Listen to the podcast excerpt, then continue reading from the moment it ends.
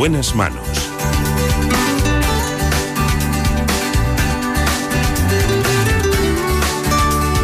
El programa de salud de Onda Cero.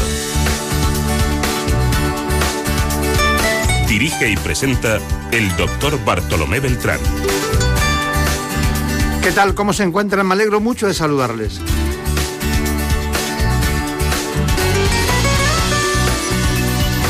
Hoy, como siempre, vamos a transitar por elementos básicos de la salud, la de todos.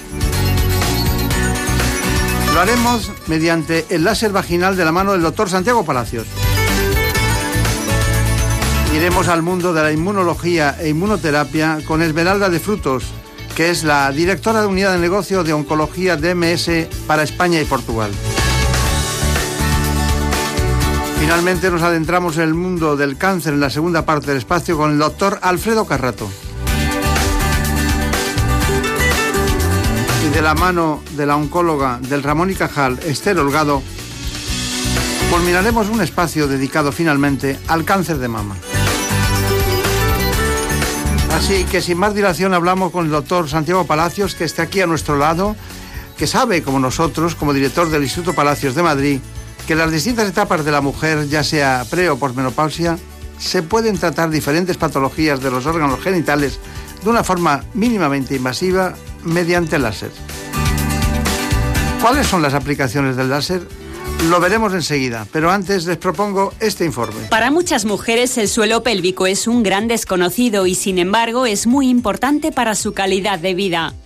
Se trata de un conjunto de músculos y ligamentos que cierran el suelo del abdomen, manteniendo la vejiga y la uretra, el suelo y la vagina y el recto en la posición adecuada. Si esta musculatura está debilitada, se pueden producir disfunciones sexuales, prolapsos o incontinencia urinaria. Trastornos que afectan al bienestar físico y psíquico y que impiden a la mujer disfrutar plenamente de la vida cotidiana. Algunas de las causas que pueden debilitar los músculos de esta zona son el envejecimiento, la obesidad, la tos crónica, el estreñimiento, la práctica de algunos deportes y trabajos que supongan esfuerzo físico. Y sin duda el embarazo y el parto.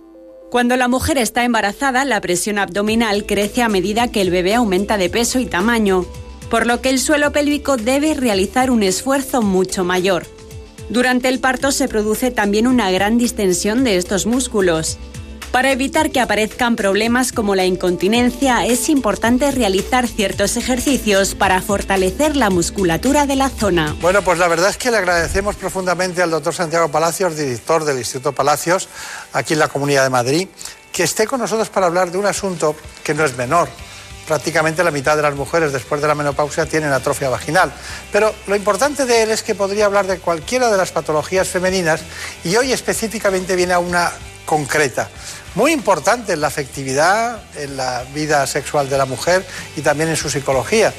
Pero es un tema para un ginecólogo que tenemos que agradecerle que descienda al territorio, un territorio más común cuando hay cosas graves o patologías más frecuentes. Doctor Palacios, lo pasamos bien siempre hablando de medicina, ¿verdad? Sí, llevamos tantos años juntos. Claro. Y, siempre con la misma ilusión y vocación. Es verdad, es verdad. Me preguntan qué es lo que más me gusta hacer un domingo y es estudiar parezco raro, pero eso siempre... Porque no hay ruido, hay paz, no, suena el teléfono. Y porque te crea inquietud científica y eso te anima. Claro, claro. Es verdad. Muchos médicos trabajan los domingos por las tardes eh, para preparar la semana. Yo lo aprendí de mi padre, ¿eh? mi padre que era médico endocrinólogo, todos los domingos estudiaba y ahí he caído yo también, con ilusión. Está bien, está bien. Bueno, eh, vamos a hablar del láser vaginal. Eh, pero he estado calculando que usted ha visto alrededor de 150.000 mujeres. Qué barbaridad. Qué barbaridad. Sí, sí. He estado calculando los años, que no los vamos a decir, pero los años por el número de mujeres que ve en la consulta. Sí, puede ser, puede ser. Alrededor de 100, pero son muchas 150.000, ¿eh? Pues, eh, bueno, toda una vida, ¿no? Toda una vida dedicada a. ¿Cuáles ¿cuáles las las cuestiones básicas y fundamentales que más la han impresionado en los últimos 15 o 20 años? Porque ha pegado un vuelco terrible la especialidad. Bueno, yo creo que la mujer pelea por una cosa que era lógica, su calidad de vida. Y ya ese concepto de, por ejemplo, que como eres menopáusica ya eh, puedes tener sofocos, sudores, eh, pasarlo mal o tener dolor en las relaciones sexuales, ya la mujer dice, oiga, mire usted, que me imagino que la ciencia ha avanzado. Yo creo que el concepto global de no tengo por qué aguantar ni soportar la calidad de vida y por eso vengo a usted, es uno de los temas quizá más importantes y que realmente nos estimulan a nosotros para tomar decisiones en tratamientos. Ya sabemos en la imagen de gente que, por lo que sea, es famosa, que de repente tienen un parto, sea por cesárea o sin ella, y de repente al poco tiempo están estupendamente bien. Pero hay algunas que se han tenido que cuidar el suelo pélvico. Nadie dice voy a, ver al doctor Palacios, al instituto, para que vea cómo tengo el suelo pélvico. Nadie se plantea, lo, descubrimos nosotros. Sí que es verdad, pero está habiendo un síndrome que también se está ahora definiendo, vamos, de hecho, la única publicación que hay, le hemos definido en nuestro grupo, es el síndrome de hiperlaxitud vaginal, que es esa mujer que pare y la vagina se queda mucho más distendida y que es una mujer joven y que al cabo de seis meses, porque hay que esperar seis meses siempre a ver qué es lo que pasa porque se recupera muy bien, empieza a hacer otra vez deporte y ve que se le escapa el pis, por una parte. O sea que tiene su incontinencia urinaria. Y por otra parte además nota que las relaciones sexuales son diferentes, ya que o, bien su pareja dice, oye, ya no noto lo de antes porque se ha quedado distendida, o ella no nota lo de antes. Eso se llama hiperlaxitud vaginal y precisamente el láser es una de las indicaciones que tiene hasta este, este hacia este nuevo síndrome. Y si esa mujer, y además yo las, las veo perfectamente, esa mujer deportista que tiene un hijo, pare, y después se pone a hacer deporte y se le escapa al pis y lo lleva fatal, esa realmente es una candidata buena para mejorar con estos tratamientos. Claro, usted se está refiriendo precisamente al, tema del láser, en, láser, vaginal. que bueno, que genera muchos, muchos entusiasmos en, los, en las personas que atienden a pacientes de este tipo, pero luego veremos, porque le tengo que hacer una batería de preguntas sobre el láser vaginal, porque la palabra láser eh, vagina parece como una contradicción, es decir, ese tejido tan específico de la vagina con un láser dentro, ¿no? Eh, ya sabemos que se utilizan tampones en la, en la regla y todo ese tipo de circunstancias, pero claro, da como, me lo tienen que explicar bien y ver cuál es. El 7% de los nacimientos serán mujeres que eh, han parido con más de 40 años, ¿no? Entonces, claro, eh, usted estaba hablando de las jóvenes mujeres que hacen deporte. En este caso será peor, ¿no? Este, este problema, ¿no? Sí, claro. Siempre la posibilidad de distenderse eh, en un parto vaginal la vagina es peor cuanto más tarde. Luego, por lo tanto, cuanto antes mejor. Eso es verdad. Mm. En general es verdad. Pero es que el, tema es que después de los ciervos, gamos, etcétera, el ser de la naturaleza que tiene criaturas más grandes en proporción a su peso es la mujer. Es decir, un parto vaginal es un señor parto vaginal y que yo realmente es un tema que entiendo a muchas mujeres cuando se preocupan tanto del suelo pélvico. ¿Qué patologías trata el láser? Voy a hacerle 11 preguntas. 11 preguntas, bueno. Patologías, la más frecuente es la atrofia vulvovaginal, es decir, la sequedad de esa vagina y ese dolor que tienen muchas mujeres con las relaciones sexuales es quizá la más frecuente. La segunda, la incontinencia urinaria de esfuerzo, es decir, toso y se me escapa el pis, o corro y se me escapa el pis, o salto. Y la última, esta que hemos comentado anteriormente, la hiperlaxitud vaginal, después de un parto, que la vagina se queda muy amplia, que molesta porque no sienten tanto las relaciones sexuales y que además pueden tener a lo mejor incontinencia urinaria. ¿Y a qué edad se aconseja realizar este tratamiento? Ah, una, pues a cualquier edad, no hay realmente una edad específica. Siempre que se haga un diagnóstico en que tú pienses que correctamente se eh, viene bien el láser, yo creo que hay que hacerlo, teniendo en cuenta que el láser lo que va a generar es fibrinógeno y cuanto más joven, más fibrinógeno vas a producir. Es decir, que si te hacen un diagnóstico hoy, no lo dejes para dentro de cinco años. Está claro. Bueno, en realidad estamos hablando de que dentro de la estructura eh, diríamos, de la, de la piel que recubre la vagina, hay unas estructuras por detrás, que es un elemento que esto también se utiliza en dermatología cosmética, en la que se provoca una agresión con el láser, por decirlo de alguna manera, que no es, no es dolorosa, y de repente pues reaccionan el colágeno en lugar de la cara, el fibrinógeno de la vagina, ¿no? Y hace que se vuelva... Eso tiene una medida, me imagino. Eh, ¿Hay que hacer alguna prueba antes de ese tratamiento? ¿Hay que, hay que procurar estudiar algo? ¿Hay que mm, poner algún tratamiento específico?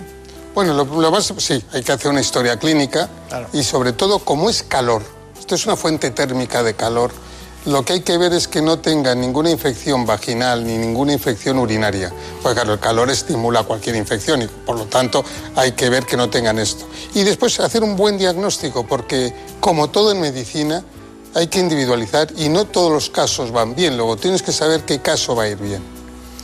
¿Es un tratamiento doloroso? No, no.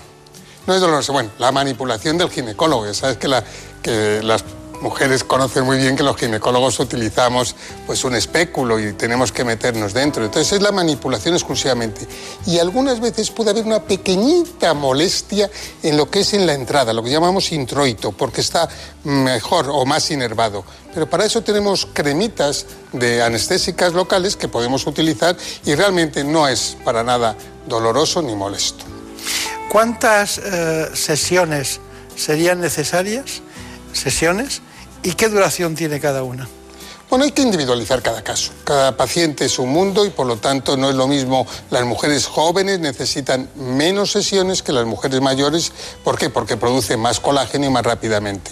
Pero por término medio diría que tanto para la atrofia vaginal como para la incontinencia de esfuerzo lo que se necesitan son tres sesiones que son con una diferencia de cuatro o cinco semanas entre sesión, es decir, una al mes y a los dos meses, y la sesión suele durar 30 minutos. Pero 30 minutos mientras que la exploras, la colocas, etcétera, que calculen 45 minutos en la consulta. Siempre la innovación, ¿no? Siempre el vanguardismo de la ginecología. Y siempre, y siempre eh, dando cursos.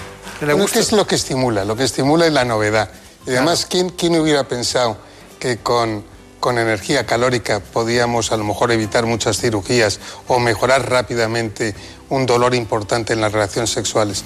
La verdad es que yo estoy emocionado con la física que lo que nos está proporcionando en este siglo a los médicos. Claro, y cuando veíamos aquellos rectocistoceles y la punta de bisturí sangrando, ¿se acuerda? Sí, y esto va a mejorar mucho más, porque esto en el futuro yo creo que se va a hacer preventivo. No vamos a esperar, igual que a una mujer menopáusica le hacemos una mamografía, le vamos a hacer esto para evitar que tengan atrofia, para evitar que tengan incontinencia. Pero usted cuando ha hecho eso, eh, lo ha hecho un día concreto, ¿cuándo se empiezan a ver los resultados de este asunto? Eh, hay que tener paciencia. Esa es una buena pregunta, la verdad. ¿Por qué? Porque las células, los fibroblastos, al estimularse, necesitan el colágeno formarse y enraizarse progresivamente para poder realmente tener un efecto. Y eso tarda entre 20 y 25 días. Quiere decir que en la primera sesión no van a notar mucho, quizá al final, lo van a empezar a notar en la segunda sesión mucho. Claro, claro, claro. ¿Y, y, cuánto tiempo después del tratamiento empiezan a poder tener relaciones sexuales normales o, o, bañarse o, hacer alguna actividad deportiva. Bueno, nosotros decimos, eh, este es cada maestrillo tiene su librillo y otros compañeros dirán otras cosas, pero a nosotros nos gusta durante una semana tres cosas. Primero, que no hagan ejercicios bruscos, porque si se están haciendo las fibras de colágeno hay que dejarles un poquito tiempo. En segundo lugar, que no esté muy húmedo, evitar cremas, etcétera, etcétera, y evitar las relaciones sexuales durante una semana. Al cabo de una semana de hacer eh, el láser ya pueden hacer vida normal. Bueno, eh, acudimos, como usted vio, con Javier Saza a su instituto, Instituto Palacios. Antonio Acuña. Antonio Acuña, señor. Que era el obispo, el de Valladolid que murió. efectivamente. Era ese. Efectivamente. Era ese. Que ha habido varios Acuñas interesantes, ¿no? No me refería al cantante, ni mucho menos, pero ha habido... Es el obispo. Era el obispo, el obispo. Pero había en Chile un, presidente de Chile que se llamaba Acuña y luego ha habido algún otro, algún otro político que se llamaba Antonio Acuña. Bueno, pues la doctora Ramírez fue la que le explicó este asunto también a nuestro querido compañero Javier Saz. Tenemos en Instituto Palacios los dos tipos de láser que están siendo llamados a hacer la tecnología del milenio. El láser de Herbio, el Fotona, y el láser de CO2, el Candela. Con el uso del láser tenemos la ventaja de que suelen ser aparatos muy dóciles, muy fáciles de manejar, porque en dependencia de la programación que trae, pues bueno, podemos hacer uso de su programa. En este caso tenemos varias opciones para tratar la atrofia vulvovaginal y las demás afecciones ginecológicas, incluso incontinencia urinaria, condilomas vamos al programa en cuestión, lo seleccionamos y vamos a dar uso de ellos con el dispositivo apropiado. En el caso de, este aparato necesitaremos para el uso un espéculo. Utilizaremos el dispositivo con un ángulo de 360 grados que girará en todo el introito alrededor de la vagina, que es tubular, y lograremos emitir ondas, intensidades de ondas diferentes que condicionarán el calentamiento de la matriz celular que condicionará a su vez la multiplicación por parte del fibroblasto del colágeno, que será el que hará una especie de enrejado, irán montándose unos sobre otros y levantará el suelo y generará una, una recolocación de los órganos de la pelvis. Utilizaremos un segundo dispositivo que tiene solo un ángulo de 90 grados, que lo utilizaremos específicamente en la incontinencia urinaria. ¿Por qué? Porque haremos varios pases solo en la cara anterior de la vagina, en el ángulo este de 90 grados, desde las 10 del reloj hasta las 2 del reloj. Y por último, podremos utilizar este dispositivo para el tratamiento del introito, es decir, del área externa de la vagina, que nos sirve tanto para la atrofia vulvovaginal como para usarlo en el condiloma porque pondríamos más intensidad de rayo y podríamos lograr destruir el condiloma. ¿Qué hace el láser de CO2 y el de Herbio también? Solo que intensidades diferentes. Penetrar a través de ondas de luz en el tejido con mayor profundidad en el caso del CO2 que el herbio. De manera que los resultados serán similares a corto plazo, pero a largo plazo se esperan mejores con el CO2. Sin embargo, la recuperación del tratamiento con CO2 es un poco más prolongada, aunque el herbio es mucho más eh, rápida. Pero ambos equipos serán empleados en dependencia del tipo de paciente, de la magnitud del problema y de las necesidades, de acuerdo a la indicación del profesional competente bueno, una de las colaboradoras del Instituto Palacios eh, que trabaja, que vemos con mucho entusiasmo en este asunto. Pero vamos a ver, una pregunta frecuente. Si una mujer está con la regla, ¿puede llevarse a cabo este tratamiento? No. No si la regla es muy abundante. Si realmente está en el final final de la regla y que son un poquito, sí, porque se limpia y ya está, pero la vagina tiene que estar seca para hacer el láser. Bien, hay otra situación que es cuando llevan un, dispositivo intrauterino. Eso me ha pasado un par de ocasiones, sí. Eh, si tiene un dispositivo intrauterino se puede utilizar sin ningún problema, ya que realmente nosotros vamos a llegar justamente a 0,003 milímetros de la mucosa, es decir, va a llegar a la vagina en muy poquito, muy pequeñito espacio. Luego realmente no llegamos para nada al útero ni para nada al dispositivo. Está bien. Bueno, siempre eh, durante el programa he venido diciendo, vamos a hablar, vamos a sacar menopausia y atrofia vaginal. Quiero que mis compañeros nos proporcionen este informe que ha sido planificado específicamente para este espacio. Cerca de la mitad de las mujeres que viven en España se encuentran en la menopausia una etapa de grandes cambios en la que son frecuentes diversas dolencias producidas por el descenso paulatino de la producción de estrógenos. Los expertos insisten en que no se trata de una enfermedad, sino de un proceso en la vida de la mujer, que ocurre de media en nuestro país a los 51 años. Entre sus molestos síntomas está la atrofia vaginal, un trastorno que sufre hasta un 45% de las menopáusicas en España y que cursa con picores, sequedad, ardor, pérdidas de orina y molestias en las relaciones sexuales. A pesar de que el índice aumenta tras la menopausia, entre un 10 y un 15% de las mujeres en edad fértil también presenta síntomas, debido entre otros al periodo de lactancia o a algunos tratamientos oncológicos. Hoy en día existen distintas terapias como el láser para mejorar la calidad de vida y las relaciones de pareja de las mujeres con atrofia vaginal. Bueno, eh, está bien esta información. En realidad es una especie de conclusión. Esperamos la suya ahora, pero antes, ¿qué consecuencias, porque todo ha sido positivo, qué consecuencias negativas puede tener eh, este tipo de tecnología en, en cualquier caso? ¿Hay algo estadísticamente que diga usted, bueno, puede ocurrir esto? La, la, pregunta quizá no, tiene muy pocos efectos secundarios o ninguno, pero lo que no sabemos es la seguridad a largo plazo. Es decir, porque tú haces tres láseres, pero después tú tienes capacidad de producir colágeno, pero no de que ese colágeno no se vaya destruyendo con el tiempo. Entonces, normalmente lo tienes que volver a repetir una sesión, tienes que volver a repetir una sesión al cabo de un año. Tú haces tres y después cada año una. Claro, eh, entonces lo que no sabemos es si yo llevo o llevaría o llevara 10 años utilizándolo, si realmente eso puede generar que ya están agotados los fibroblastos. Entonces la pregunta que tenemos todos en el mundo, en Estados Unidos, aquí en Europa, es, bueno, ¿y esto hasta cuándo se puede llegar a hacer? No lo sabemos. Hay que tener prudencia en eso. Y la segunda, que es el efecto secundario para mí, es decepcionar. Por eso tienes que tener mucho cuidado qué le cuentas y qué le dices a la paciente y elegir la, paciente idónea. No todas las incontinencias urinarias de esfuerzo se van a arreglar. Entonces tienes que verlo, hablar con la paciente y decir, creo que sí, creo que no, y dar un porcentaje, decir, oiga, en un 70% de posibilidades la voy a mejorar mucho, pero en un 30% no, y que la paciente lo sepa y decida. Claro, claro, claro.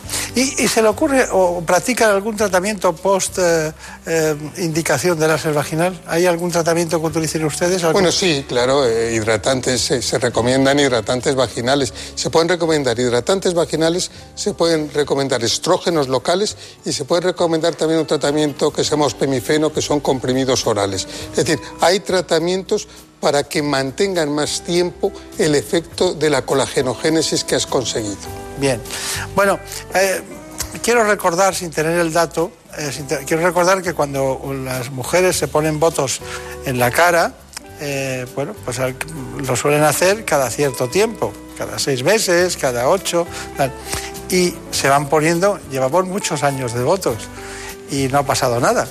Quiero decir, bueno.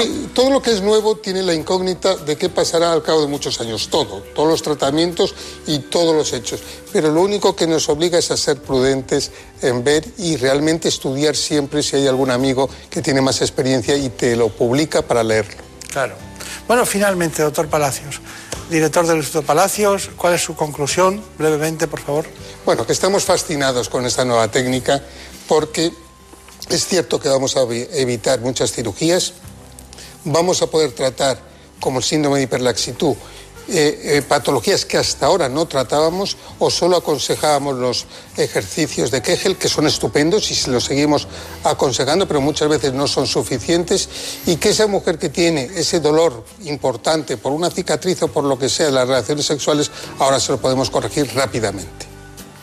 Muy bien, pues tengo ganas de volver a ir por allí a verle algún día a ver si con me, placer. a ver si me acerco a ver cómo funciona. Aquello da recuerdos a la doctora Menéndez. Se lo daré con todo el cariño del mundo. Y muchas, gracias por ello. Muchas gracias. Y a todos ustedes indicarles que siempre intentamos traerles lo más vanguardista de la tecnología pero manejado por los hombres que desde cualquier especialidad tienen más experiencia clínica. Muchas gracias y hasta pronto.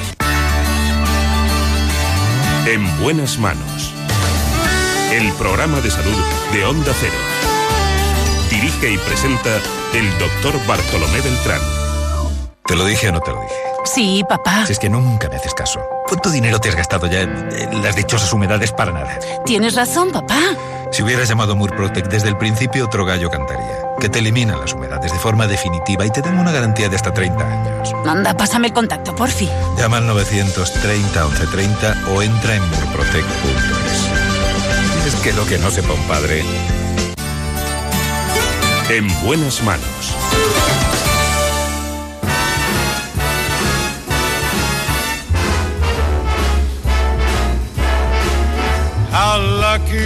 Sonidos adecuados de la maravillosa realización de Nacho García. ponemos en pie para saludarle. La producción corre a cargo de Marta López Llorente. I hugged her and she hugged back. Like the sailor said, ain't that a hole in the boat? My head keeps spinning. I go to sleep and keep grinning.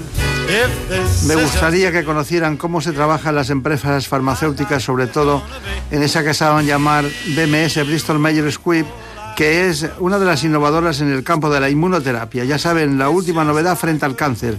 Nos lo cuenta todo su directora Esmeralda de Frutos, que con ella les propongo este informe para seguir hablando de este asunto. A diferencia de los tratamientos tradicionales con quimioterapia y radioterapia que acaban con células sanas y malignas sin distinción, la inmunooncología consigue que el propio sistema inmune del paciente, es decir, sus propias defensas, luchen contra las células tumorales preservándolas sanas.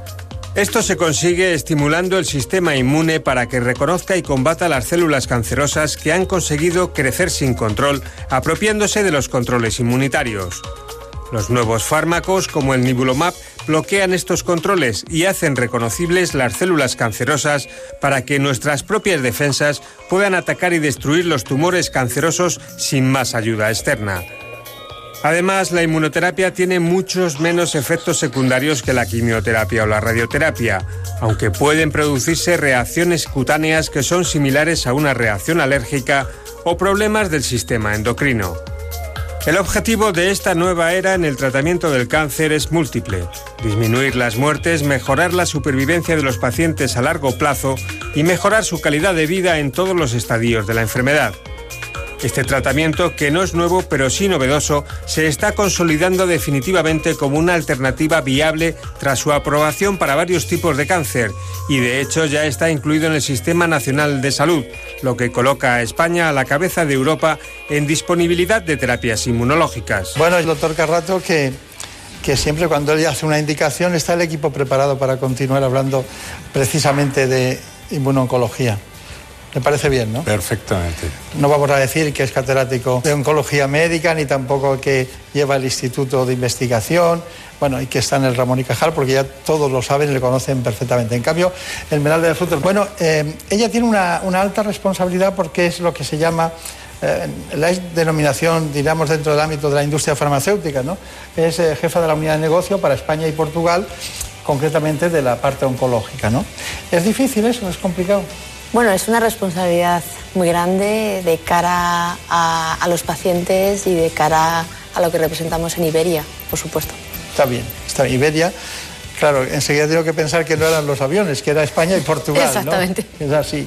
Bueno, de todas maneras, eh, vamos con el doctor Alfredo Carato. Primero me gustaría conocer, porque yo conocí eh, la primera reunión a la que yo asistí, en la que me contaron lo que era la inmunoterapia oncológica, fue una reunión con Bristol Myers Squibb, esa es la verdad. En, una torre de Madrid había gran, un número de expertos que los veremos luego y estuvimos hablando de este asunto y me quedé muy sorprendido. Entonces, la primera sorpresa que me llevé es, ¿por qué no tratamos a los pacientes eh, con inmunoterapia oncológica y hay que esperar a hacer primero que si cirugía, que si quimio, dar los pasos y luego, en última instancia, ¿por qué es eso? El, el, desarrollo de los nuevos fármacos siempre eh, empieza en las eh, situaciones donde ya el tratamiento estándar eh, no funciona. Y entonces eh, es una norma que eh, luego, una vez que se ha demostrado su eficacia en esas situaciones, pues se vayan escalando hasta que llegan a primera línea. Claro. De hecho, ahora ya pues hay ensayos clínicos que demuestran que la mejor opción para determinados pacientes con, con cáncer de pulmón, etcétera, pues es la inmunoterapia de inicio. Bien, usted decía hace poco que, que le interesaba mucho la biopsia líquida, la medicina de precisión, eh, los tratamientos biológicos específicamente. Bueno, todo ese es un mundo, es un mundo que ha ido paralelamente eh, precisamente unido a la inmunoterapia oncológica. Y usted la ha llamado el cuarto poder, ya la ha llamado el cuarto poder después de las tres grandes herramientas terapéuticas. ¿Cuándo empezó toda esta historia? Porque hasta tener un fármaco, luego veremos lo que nos dice Esmeralda de Fruta, hasta tener un fármaco hay muchos años detrás, ¿no? Que es lo que no sabe nadie, o sea, la gente se cree que eso llega. Recuerdo que había un antihistamínico eh, de, un, de, un, laboratorio que, era de Bilbao, que es de Bilbao y dijo, dijeron que había costado tanto el antihistamínico su descubrimiento, después de 15 años de investigación, como había costado el Guggenheim, ¿no? entero. Entonces, claro, ¿de qué estamos hablando? Sí, se estima que el recorrido de una molécula desde que se sintetiza y llega al paciente, al mercado, pues mm, anda alrededor de los 10, 12 años. Esto pues supone una inversión tremenda de muchos cientos de millones o de miles de millones de euros. Y eh, también hay que ser consciente de que de 100 moléculas que nosotros estamos testando al principio, se van cayendo por el camino muchas y solo dos o tres llegan al final. Entonces la inversión no es solo en la que gana, sino en todas las que no llegan al- a la meta. Eh, em, para que la gente nos entienda, la gente sabe lo que es una vacuna eh, y la gente puede incluso interpretar fácilmente lo que es la inmunología. ¿Qué es la- ¿En qué consiste el mecanismo de la, de la inmunooncología, de la inmunoterapia oncológica? Los tumores que nacen dentro del propio organismo, porque no es algo que viene de fuera, como el SIDA o como cualquier, la hepatitis B, eh, son tan listos que segregan sustancias que hacen que el sistema inmune deje de reconocerlos como algo extraño. Y se alían, además, con las células que tendrían que atacarlos, como los macrófagos o como muchas otras, y entonces se hacen amigos de ellos y, se intercambian eh, sustancias que fa- facilitan el crecimiento del tumor. Esto se ha descubierto y entonces bloqueando estas sustancias que hacen que el sistema inmune pase eh, desapercibido o el tumor pase desapercibido por el sistema inmune, pues hace que el propio sistema inmune reconozca a su enemigo y acabe con él. Es algo mm, fantástico porque hasta ahora pues eh, se habían hecho muchas intentonas con vacunas, con inmunoterapia inespecífica, los interferones, las interleuquinas, pero nada tan eh, detallado y milimétrico como conocer cuál es el talón de Aquiles o el mecanismo que el tumor utiliza para neutralizar el sistema Claro. inmune y entonces pues eh, detrás eh, desarrollar eh, los fármacos que conduzcan a, a esta modalidad. Bien, de- de- cuando, cuando nosotros empezamos la carrera de medicina, usted y yo, de cuyo tiempo no, no voy a acordarme, no voy a acordarme, porque ha pasado, ha llovido, ¿no? Eh, el manual, el manual pequeño que utilizábamos de la inmunología tenía 15 folios. Ahora es prácticamente una ciencia en la que, bueno, todo el mundo está trabajando en ella, todo el mundo está haciendo muchas cosas, pero tengo un dato aquí de la Sociedad Española de Oncología Médica que dice que la inmunoterapia en algunos tipos de tumores es tratamiento de primera elección. Yo estuve en aquella reunión y unos expertos demostraron y hablaron de los tratamientos de primera elección. Luego ha habido otras que citaremos, ¿no? como el cáncer, el Hodgkin o el cáncer de cabeza y cuello, pero en este caso, en este caso era melanoma, el cáncer de pulmón y el cáncer renal. La inmunoterapia ha supuesto un cambio fundamental, eh, tanto en el enfoque terapéutico como en el pronóstico de los pacientes con melanoma avanzado. En los últimos años eh, ha cambiado de modo radical el modo de tratar a estos pacientes que hace años solo podían ser eh, tratados con quimioterapia. La inmunoterapia y otras terapias dirigidas son ahora el tratamiento de elección en primera línea y hay además segundas líneas y nuevos ensayos clínicos que hacen que el futuro sea muy prometedor. La inmunoterapia, en concreto nivolumab, ha conseguido por primera vez eh, demostrar un incremento de supervivencia en comparación con tratamientos estándar que utilizábamos anteriormente. La inmunoterapia en el tratamiento de cáncer de pulmón ha supuesto un aumento de la supervivencia de forma clara con respecto a las terapias convencionales. Ha supuesto aumento de supervivencia a dos años de forma consolidada en las dos histologías, tanto escamoso como no escamoso.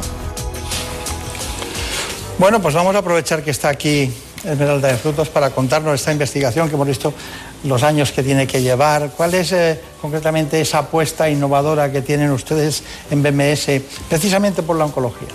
Pues en BMS llevamos investigando y trabajando en oncología desde hace más de 60 años. Y esto nos está llevando ahora mismo a ser una de las compañías más innovadoras en inmunoterapia, que es donde nos estamos enfocando. Tenemos ahora mismo en investigación más de 20 moléculas y estamos investigando en más de 50 tipos de tumores, con un objetivo claro y único, que es buscar supervivencia para los pacientes que vivan más y que además tengan una mejor calidad de vida y con menos eh, efectos adversos. Es increíble, 60 años. Más de 60 años, sí.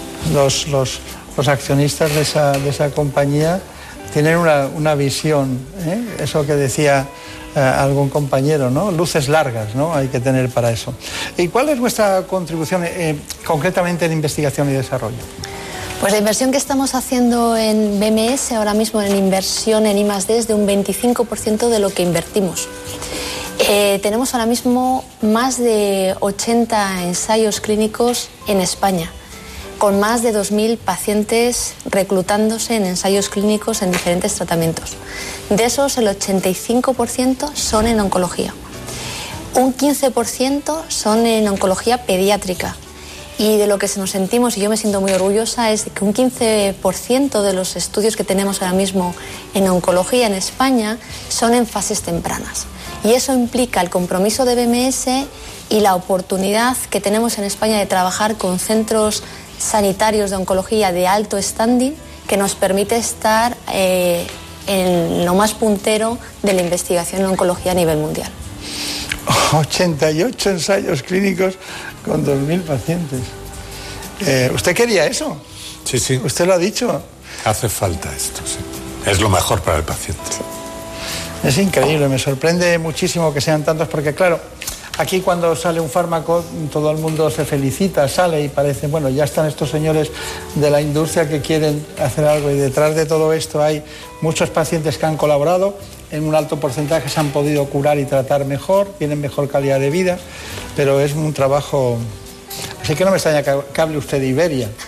Sí, porque en esto estamos hablando, he dado las cifras de España, pero eh, absolutamente también tenemos estudios en, en, Portugal y también los pacientes portugueses y los centros portugueses están contribuyendo claro. a lo que sería la investigación de oncología a nivel mundial de, de BMS. A corto y medio plazo, ¿qué, qué, qué tienen ustedes previsto? Estamos trabajando en medicina translacional, eh, que para nosotros es una de las áreas más punteras en las que estamos intentando traer todas las aprobaciones y conocimientos de la investigación básica de los laboratorios para poderlo aplicar en, en el día a día, en la práctica diaria. Y más allá de eso, estamos trabajando en biomarcadores. Biomarcadores, que es una palabra que se utiliza mucho y que al final es un poco el objetivo del programa de hoy, que nos lleva a la, oncología de precisión, nos va a permitir encontrar qué pacientes tienen esos biomarcadores o biomarcador o varios de ellos para seleccionarlos muy bien y que utilizar el tratamiento en monoterapia en combinación más eficaz con el objetivo de que viva más y menos eh, toxicidad eh, también. Estamos trabajando en biomarcadores que pueden ser únicos para un tipo de tumor, pero también pensando en qué biomarcadores que para los tratamientos de inmunoterapia pueden ser un único biomarcador o conjunto o combinación de biomarcadores para diferentes tipos de tumores, lo que nos hace cambiar un poco la forma de abordar de la oncología, que antes pensábamos o podríamos pensar solamente en eh, pulmón, renal, melanoma y a lo mejor ahora podemos pensar o podremos pensar más adelante de una forma más transversal. Hacen diseños ustedes hacen verdaderos diseños de enfoques terapéuticos, ¿no? Es una, sí. es una forma que no es lo mismo que tratar, ¿no? Y a ver no. qué pasa. Pensamos en el camino que puede llevar el, el paciente a lo largo de, de, los diferentes tratamientos y buscando respuestas a, a, a cada una de las preguntas que quedan sin responder a través de los ensayos clínicos. Bueno, la verdad es que siempre hay... Uh, bueno, lo primero que tienes que hacer cuando te gusta algo, para vivir en tu elemento de trabajo, para ser feliz con lo que haces, eh, siempre, bueno, aquí todos los que estamos, eh, cuando alguien entra en este grupo, en el grupo A3 Media, le gusta estar y no se suele ir, ¿no? Es porque está feliz con lo que hace, porque hay pocos sitios para hacer eso. ¿Cuál es el, ¿Qué les impulsa a ustedes? Porque claro, es muy fácil decir los pacientes, evidente, es, los pacientes es lo primero, ¿no? Porque todo el mundo dice, la medicina centrada en el paciente es una obviedad de tal calibre, nosotros hacemos los programas para que tengan audiencia, para eso hay que hacerlos bien, para hacerlos bien hay que tener entusiasmo. ¿Qué, ¿Cuál es el motor suyo?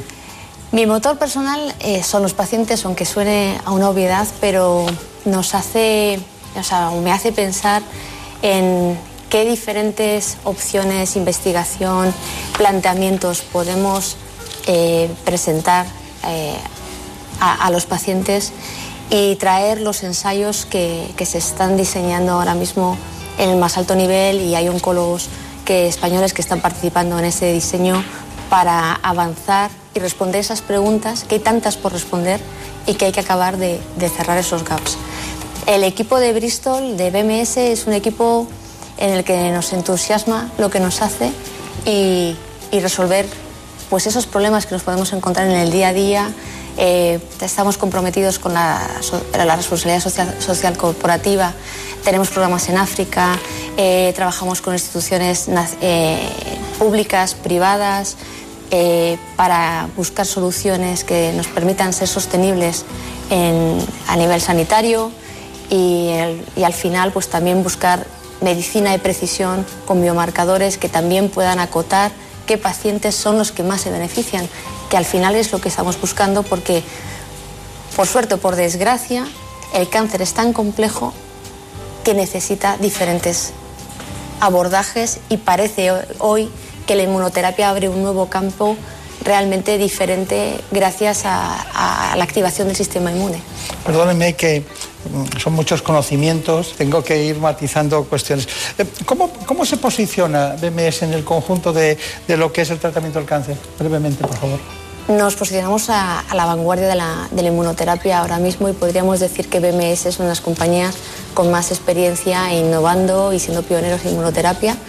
Tenemos ahora mismo aprobaciones en Europa de, en siete tumores, en España en seis, eh, con diferentes fármacos de inmunoterapia, con más de 250.000 pacientes tratados en el mundo con estos fármacos y más de 3.000 en España.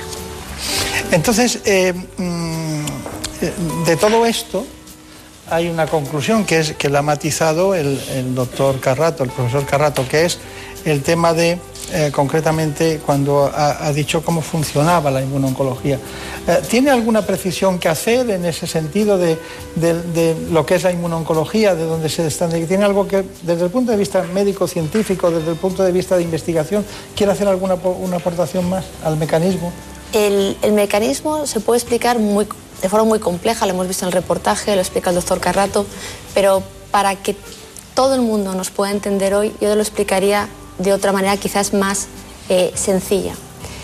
El tumor al final podría ser como si fuese un ladrón de bancos, en el que hay que reconocerle, pero nuestro sistema inmune no le reconoce.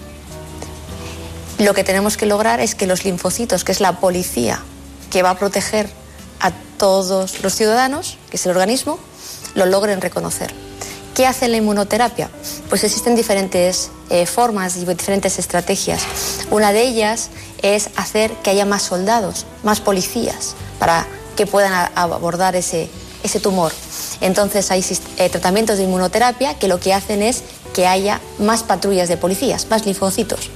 Pero otra estrategia es hacer que el tumor realmente sea reconocible para los linfocitos. Y es hacer que se quite ese tumor, ese ladrón del banco, se quite la careta de esa señora tan maravillosa, agradable, que parece que está paseando delante del banco, se quite la careta, que es lo que hace ese tratamiento inmunoterápico, y pueda conseguir que sea reconocido por los soldados, por la policía, y entonces entre la combinación de más policías que hemos mandado a proteger el banco y le hemos quitado la careta, logramos al final reducir ese tumor o hacerlo que desaparezca.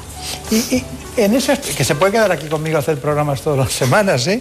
con esa explicación tan divulgativa. ¿Y dónde están los biomarcadores en ese contexto? Pues los biomarcadores en este contexto estarían en poder encontrar qué pacientes son los que tienen ese biomarcador, esa señal que le hace que realmente esos policías actúen todavía más rápido y más eficazmente.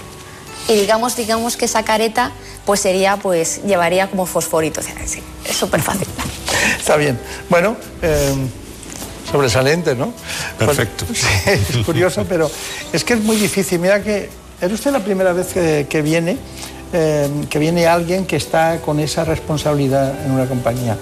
Y la felicito porque, bueno, el grado de datos y de entusiasmo y de cómo trabajan ustedes después de 60 años, claro, es fácil, pero usted pertenece a lo mejor a la, décima generación de personas que trabajan para BMS. Bueno, tenemos las nuevas aplicaciones en inmunoterapia en este caso oncológica, que también nos trae Javier Saz. La inmunoterapia es la estrategia que más ha cambiado el panorama actual en la lucha contra el cáncer y los ensayos clínicos son la pieza clave para el avance de la investigación, ya que permiten a los enfermos beneficiarse de los fármacos antes de su comercialización y personalizar los tratamientos. Y ya empiezan a verse los frutos. De momento, las principales patologías que cuentan con fármacos de inmunoterapia ya aprobados son el cáncer de pulmón, que causa 25.000 muertes al año en España, y el de riñón, con 4.000 fallecidos anuales. También está aprobado su uso en melanoma, cáncer de vejiga, linfoma de Hodgkin, cáncer de cabeza y cuello y hepatocarcinoma avanzado. En este último se ha conseguido prolongar de forma sustancial la supervivencia y cronificar la enfermedad durante muchos meses, incluso años, con una tasa de supervivencia superior al 50%. Además, la investigación no cesa y está cada vez más cerca de conseguir fármacos inmunoterápicos eficaces para el cáncer gástrico y para otros tumores con gran incidencia en la población, como el cáncer de mama.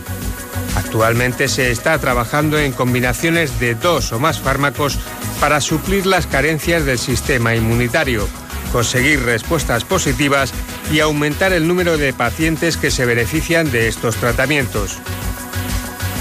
Bueno, esos tratamientos eh, estamos eh, eh, con la oncología de, de precisión, ¿no? que es el concepto que venimos trabajando ya nosotros hace casi dos años. Oncología de precisión.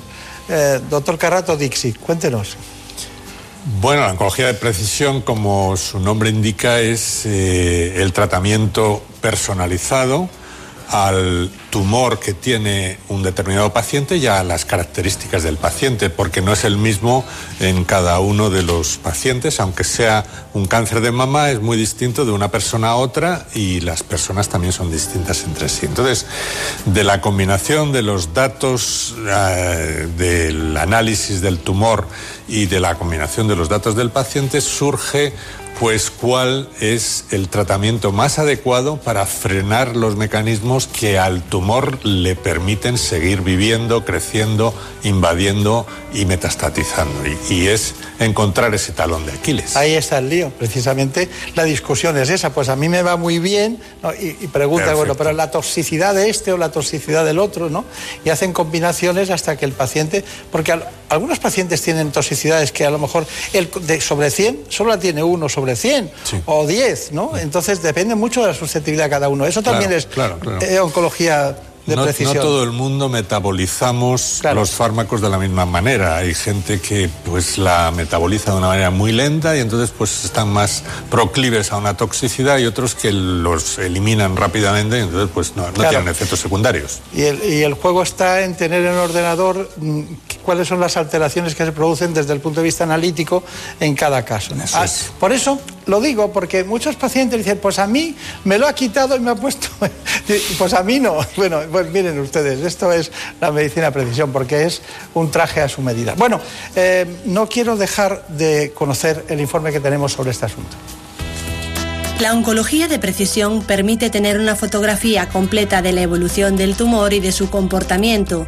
Se basa en el diagnóstico preciso de las características moleculares y genéticas del tumor para diseñar un tratamiento personalizado que ataque con precisión las peculiaridades del tumor. El objetivo de este tratamiento es que sea más eficaz y con menos efectos secundarios no deseados. Además, tiene múltiples beneficios. A diferencia de la oncología tradicional, donde los tratamientos convencionales atacaban a todas las células, en la oncología de precisión se persigue atacar selectivamente a las células tumorales para evitar así dañar a las células que no están afectadas. Y es que gracias a los tratamientos personalizados aumentan las posibilidades para diagnosticar y tratar el cáncer. Bueno, agradecemos a Ana Villalta su aportación con la oncología de, de precisión. Bueno, eh, antes de, porque voy a poner eh, un informe sobre la biopsia líquida, ¿eh? no, no, no, lo voy a perdonar, porque están ustedes también. Es, en el simposio han hablado también de la biopsia líquida. Sí, sí, es eh, una herramienta súper útil y cada vez en mayor auge porque todo el mundo está solicitando. ¿Qué ventaja tiene? Pues una información en tiempo real de las características del tumor que estamos tratando. Es que es increíble, con la resonancia magnética, una biopsia líquida y un, un buen estudio de, de, digamos, una buena entrevista médica y sabiendo la cronología del proceso. Y hay un aspecto que también hemos tratado en el simposio, que es la cantidad de información que estamos obteniendo del resultado de los análisis moleculares del tumor, del resultado de los análisis del paciente y del el resultado de los tratamientos que se hacen en otros centros con las mismas características de los pacientes y de los tumores.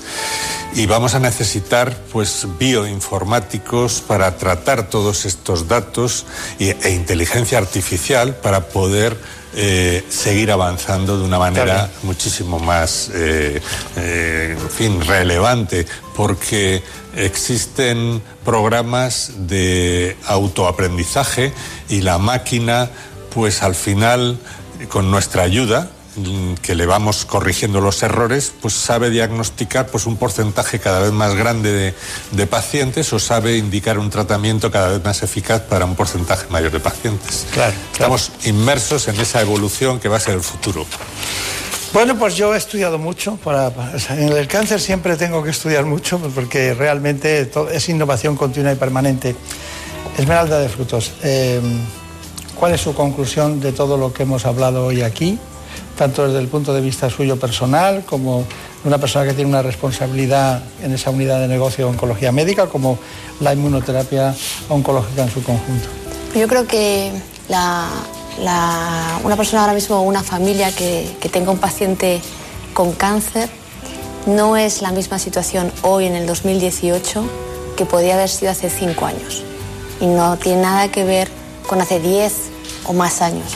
Eso es lo primero. Creo que hay unas esperanzas de vida distintas, hay unos tratamientos diferentes, hay que conocer muy bien qué tipo de tumor estamos hablando. No todo es lo mismo.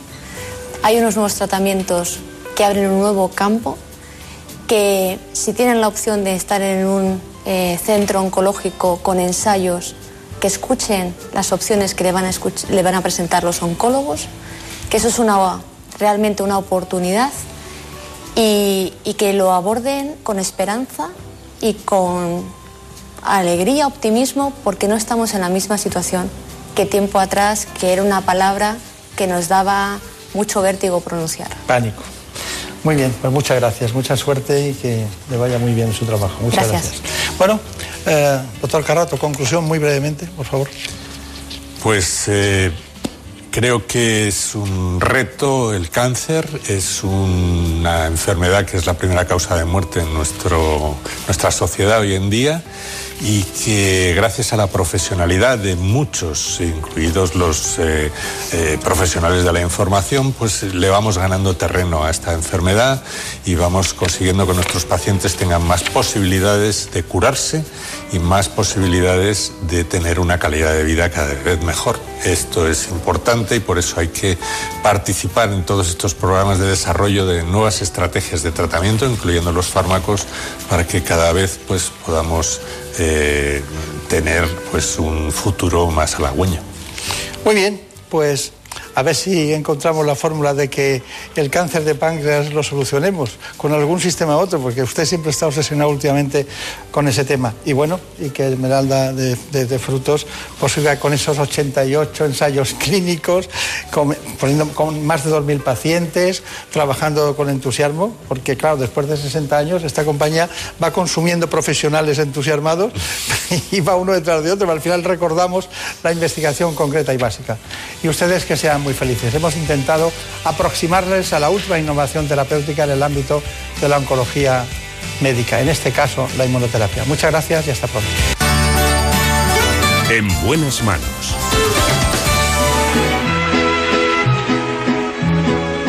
Cada hora los boletines. Amores habrás tenido, muchos amores, María bonita,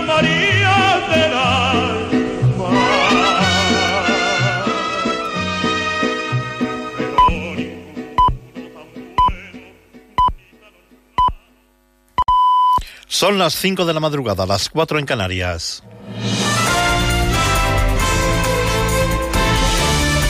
Noticias en Onda Cero.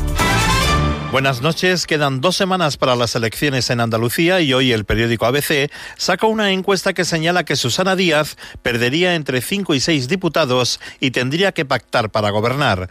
La segunda fuerza política sería el Partido Popular, aunque perdería entre seis y siete escaños. Estas pérdidas irían a Ciudadanos, que sería la tercera fuerza, y subiría entre 13 y 15 diputados. Adelante Andalucía perdería uno o dos escaños y entraría en la Junta Vox con un diputado. En el segundo día de campaña, en las elecciones andaluzas, tanto Susana Díaz del Partido Socialista, Albert Rivera de Ciudadanos y Juan Manuel Moreno del Partido Popular continúan lanzando sus mensajes de campaña. A mí me recuerda lo que le he dicho a su candidato a la canción de Pimpinela, hecha de olvídalo todo, olvida su nombre, no la recuerde, ¿verdad? Que en eso tienes experiencia. ¿Has visto a Pimpinela? Sí, esos dos hijos del bipartismo, Casado y Sánchez, Pimpinela, se pelean en público, pero son hermanos. Siempre hemos tenido voto oculto en todas las elecciones. Si usted se fija en las pasadas elecciones, elecciones autonómicas también eh, muchas encuestas daban un resultado y después el resultado era superior al de las propias encuestas, siempre por razones obvias.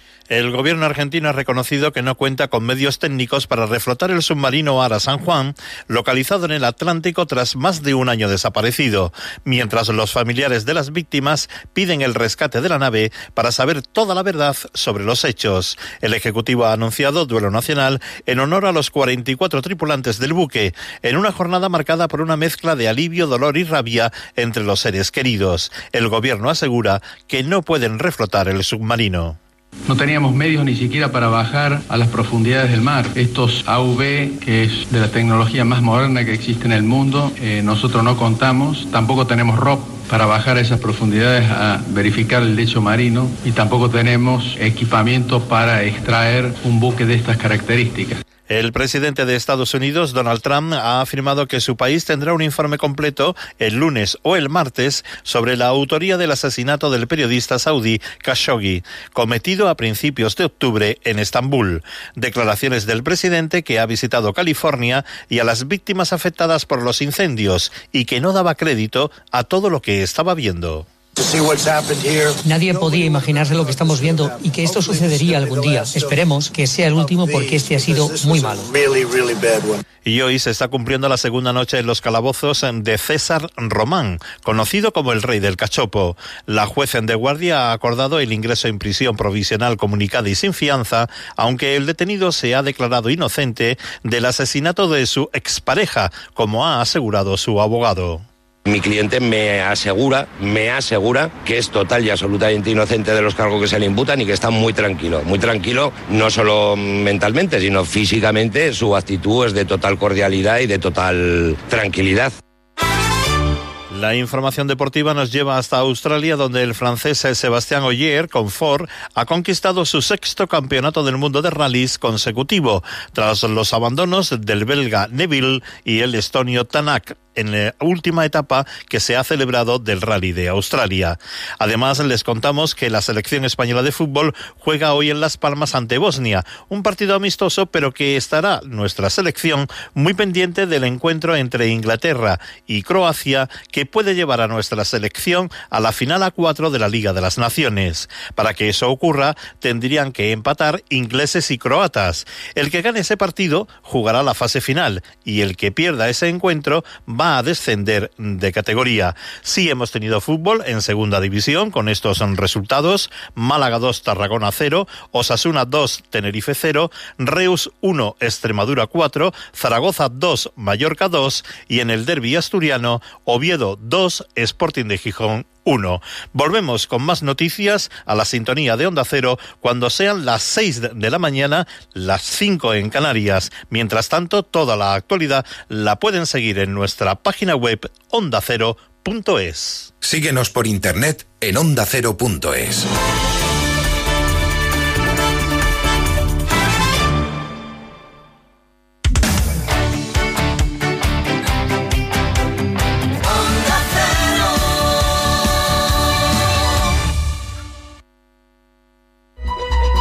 Por fin no es lunes. Abordamos la actualidad con el tono del fin de semana, con voces cercanas y gran sentido del humor. Siga Fernando Eiras. Me acuerdo de cómo empecé yo a hacer estas tonterías. Fue con una frase que dijo: Las máquinas quitanieves no han podido salir por culpa de la nieve.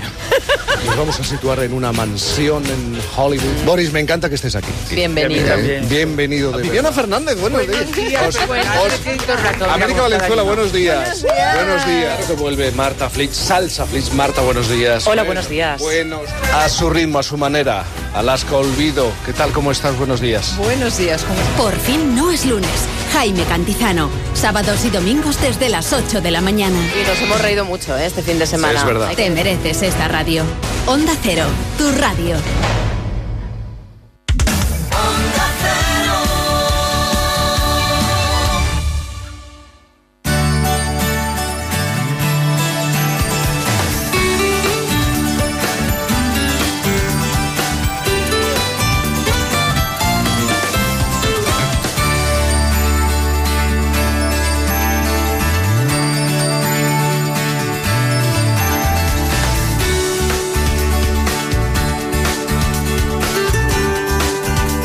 Buenas manos.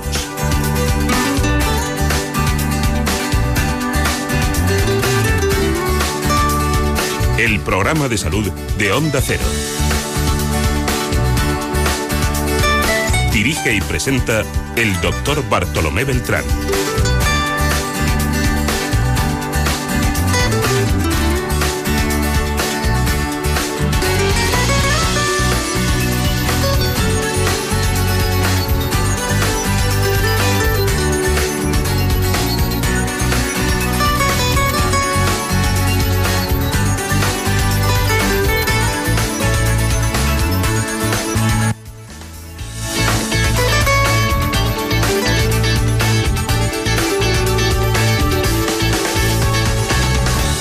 Seguimos adelante, ya saben, en ese reto que tenemos hoy con el cáncer. El cáncer de mama es el tumor más frecuente en las mujeres europeas.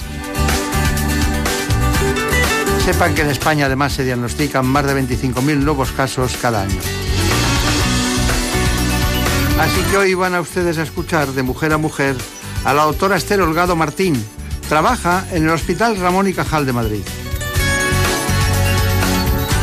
Lo hace en la unidad de cáncer de mama de ese centro sanitario. La pregunta es, ¿qué papel juega la inmunoterapia en los tumores femeninos?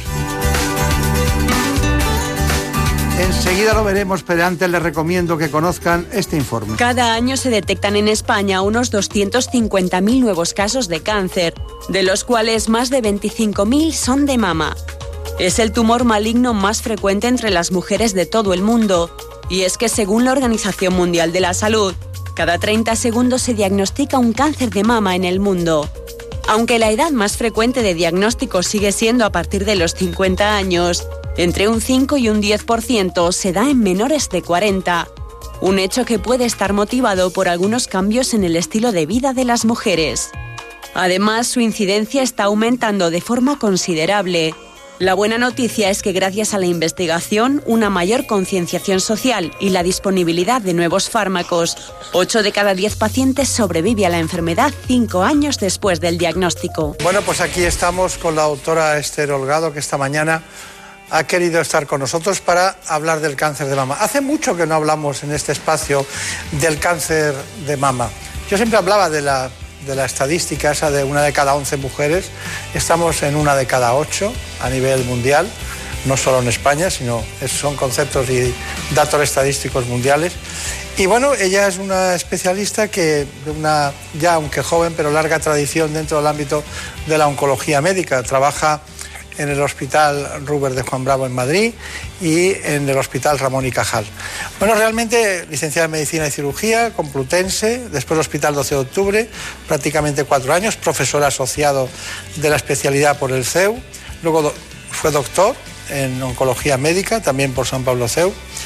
Y es que no veo la palabra máster en ningún sitio, o sea que me quedo. No, no la hay. Y luego ha desarrollado, desarrolló la actividad también en este ámbito de la oncología en el hospital del Grupo Hospital de Madrid San Chinarro. Ha sido jefe de la unidad de cáncer de pulmón y bueno, es experta jefa de los tumores inmunooncológicos de cáncer de mama y tumores ginecológicos del Hospital Ramón y Cajal de Madrid desde enero de 2016. Bueno, ha publicado en distintas revistas, entre ellas se señala el New England Journal of Medicine y esto es muy importante que lo sepan porque muchas personas se creerán que, este programa no es verdad, ¿no? dada su, su trepidante y cómo se le ve en la imagen, ¿no? tan joven. ¿no? Bueno, eh, nosotros como no tenemos edad, en este programa nadie tiene edad, eso no lo preguntamos, pero con esta experiencia se puede, se puede calcular. En este tiempo que usted lleva desarrollando su actividad en el ámbito de la oncología médica y concretamente en cáncer de, mama, ¿qué es- qué- ¿cuáles son las diferencias que ha notado desde el principio hasta ahora? ¿Dónde están eh, las diferencias? Porque siempre... eh, era muy quirúrgico en principio, muy agresivo quirúrgicamente, era muy perturbador de la psicología femenina y de repente hemos ido evolucionando, ¿no? Y como le decía antes, el tamoxifeno se usaba muchísimo, no había mujer que no se tuviera terapia hormonal. Entonces, ¿cómo ha cambiado todo eso? Pues ha cambiado mucho y yo me voy a remontar a cuando hacía la residencia, que hace ya unos cuantos años. Y es cierto que el cáncer de mama, eh, bueno, pues es una enfermedad muy, muy frecuente. Eh, uno de los problemas que tiene o que tenía fundamentalmente el cáncer de mama es que a muchas pacientes había que hacerles mastectomía, había que quitarles la mama y eso pues en su momento obviamente pues es, eh, bueno, pues es algo muy traumático. Y uno de los grandes desarrollos que ha habido es que ahora muchas pacientes entran en el quirófano, es cierto que hay que quitarles la mama, pero salen reconstruidas de manera inmediata y esto para la calidad de vida de nuestras pacientes ha sido un cambio radical. Luego, por otro lado, eh, es cierto también que cada vez se necesita hacer menos cirugía radical y se están consiguiendo hacer más cirugías conservadoras, de tal manera que se preserva la mama, que también es muy importante. Y esto pues lo hemos conseguido también gracias a que eh, los tratamientos de quimioterapia, por ejemplo, que antes se utilizaban mucho después de la cirugía, en el contexto adyuvante, ahora lo ponemos antes de la cirugía, de tal manera que consigues reducir el tumor y muchas veces consigues salvar la mama porque eh, ya no tienes que llevarte tanta mama al haber reducido el tumor y puedes hacer cirugías eh, conservadoras. Después, los tratamientos de, radioterapia también han mejorado, con lo cual eh, las técnicas son mejores y también disminuyes el riesgo de recaída local. Y bueno, a nivel específico de oncología médica, eh, la evolución ha sido espectacular. Porque antes tratabas a todas las mujeres, sí que sabíamos diferenciar entre las pacientes que tenían receptores hormonales positivos de los que no, pero por ejemplo eh, la aparición de fármacos dirigidos contra la proteína ER2, que es otro tipo de tumor que hay en cáncer de mama, ha cambiado de manera radical el pronóstico de las pacientes y ya por no hablar de todos los fármacos que hay en investigación dirigidos contra dianas específicos de la célula y ya por supuesto la inmunoterapia. Así que el cambio eh, está siendo radical y además en pocos años. Está bien, está bien. No, tenemos que hacer un, usted y yo un trayecto desde que llega la paciente y decimos que tiene un cáncer de mama, ver los diferentes tipos de cáncer de mama y ver qué trayecto seguimos después con cada uno para que la gente se identifique con su problema, no del cáncer en general, porque esto no es pan para todos, sino un traje para cada una, ¿no? Bien, ¿cuáles son los que tienen más éxito dentro del... ¿En qué podemos ayudar más y solucionar más el problema del cáncer de mama? ¿En cuál tipo de cánceres? Receptores hormonales y ER2 positivo. Esos son los que mejor responden Sí. a los tratamientos actuales. Entonces, eh, bueno, usted trabaja, eh, en, en realidad forma parte de un grupo de expertos que dirige el doctor Baselga, ¿no? que le llaman el Instituto Oncológico, ¿no? Y, y bueno, claro, hoy en día se demuestra que no solo hace- tra- trabajan por teletrabajo, sino, mediáticamente con los, con los ordenadores y tal, sino que también se transmiten la, la información, la comunicación, valoran, incluso me imagino que tienen reuniones de ese tipo. Lo hacen con mucha frecuencia. Sí, a ver, eh, en estos tiempos eh, el, equipo oncológico es un equipo multidisciplinar y esto es fundamental.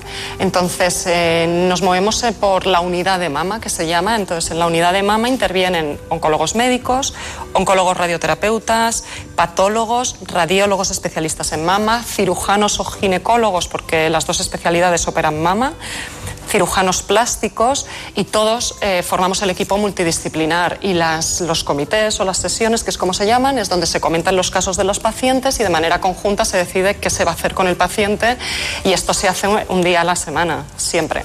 ¿Y cuentan ustedes con psicoterapia oncológica? Contamos con psicoterapia oncológica, sí. Sí, es muy importante también para los pacientes, sí. Bueno, entonces eh, estamos en realidad, vamos a diseñar esos puntos de partida. Eh, viene alguien, una mujer, eh, pongamos que tiene 50 años, 55, cáncer de mama. ¿Qué tipos son los más frecuentes? Yo tomo nota para ver qué vamos a hacer después con cada una. Pues dentro del cáncer de mama hay fundamentalmente tres tipos diferentes, que son los tumores que expresan receptores hormonales positivos, que son los que expresan receptores de estrógenos y o de progesterona.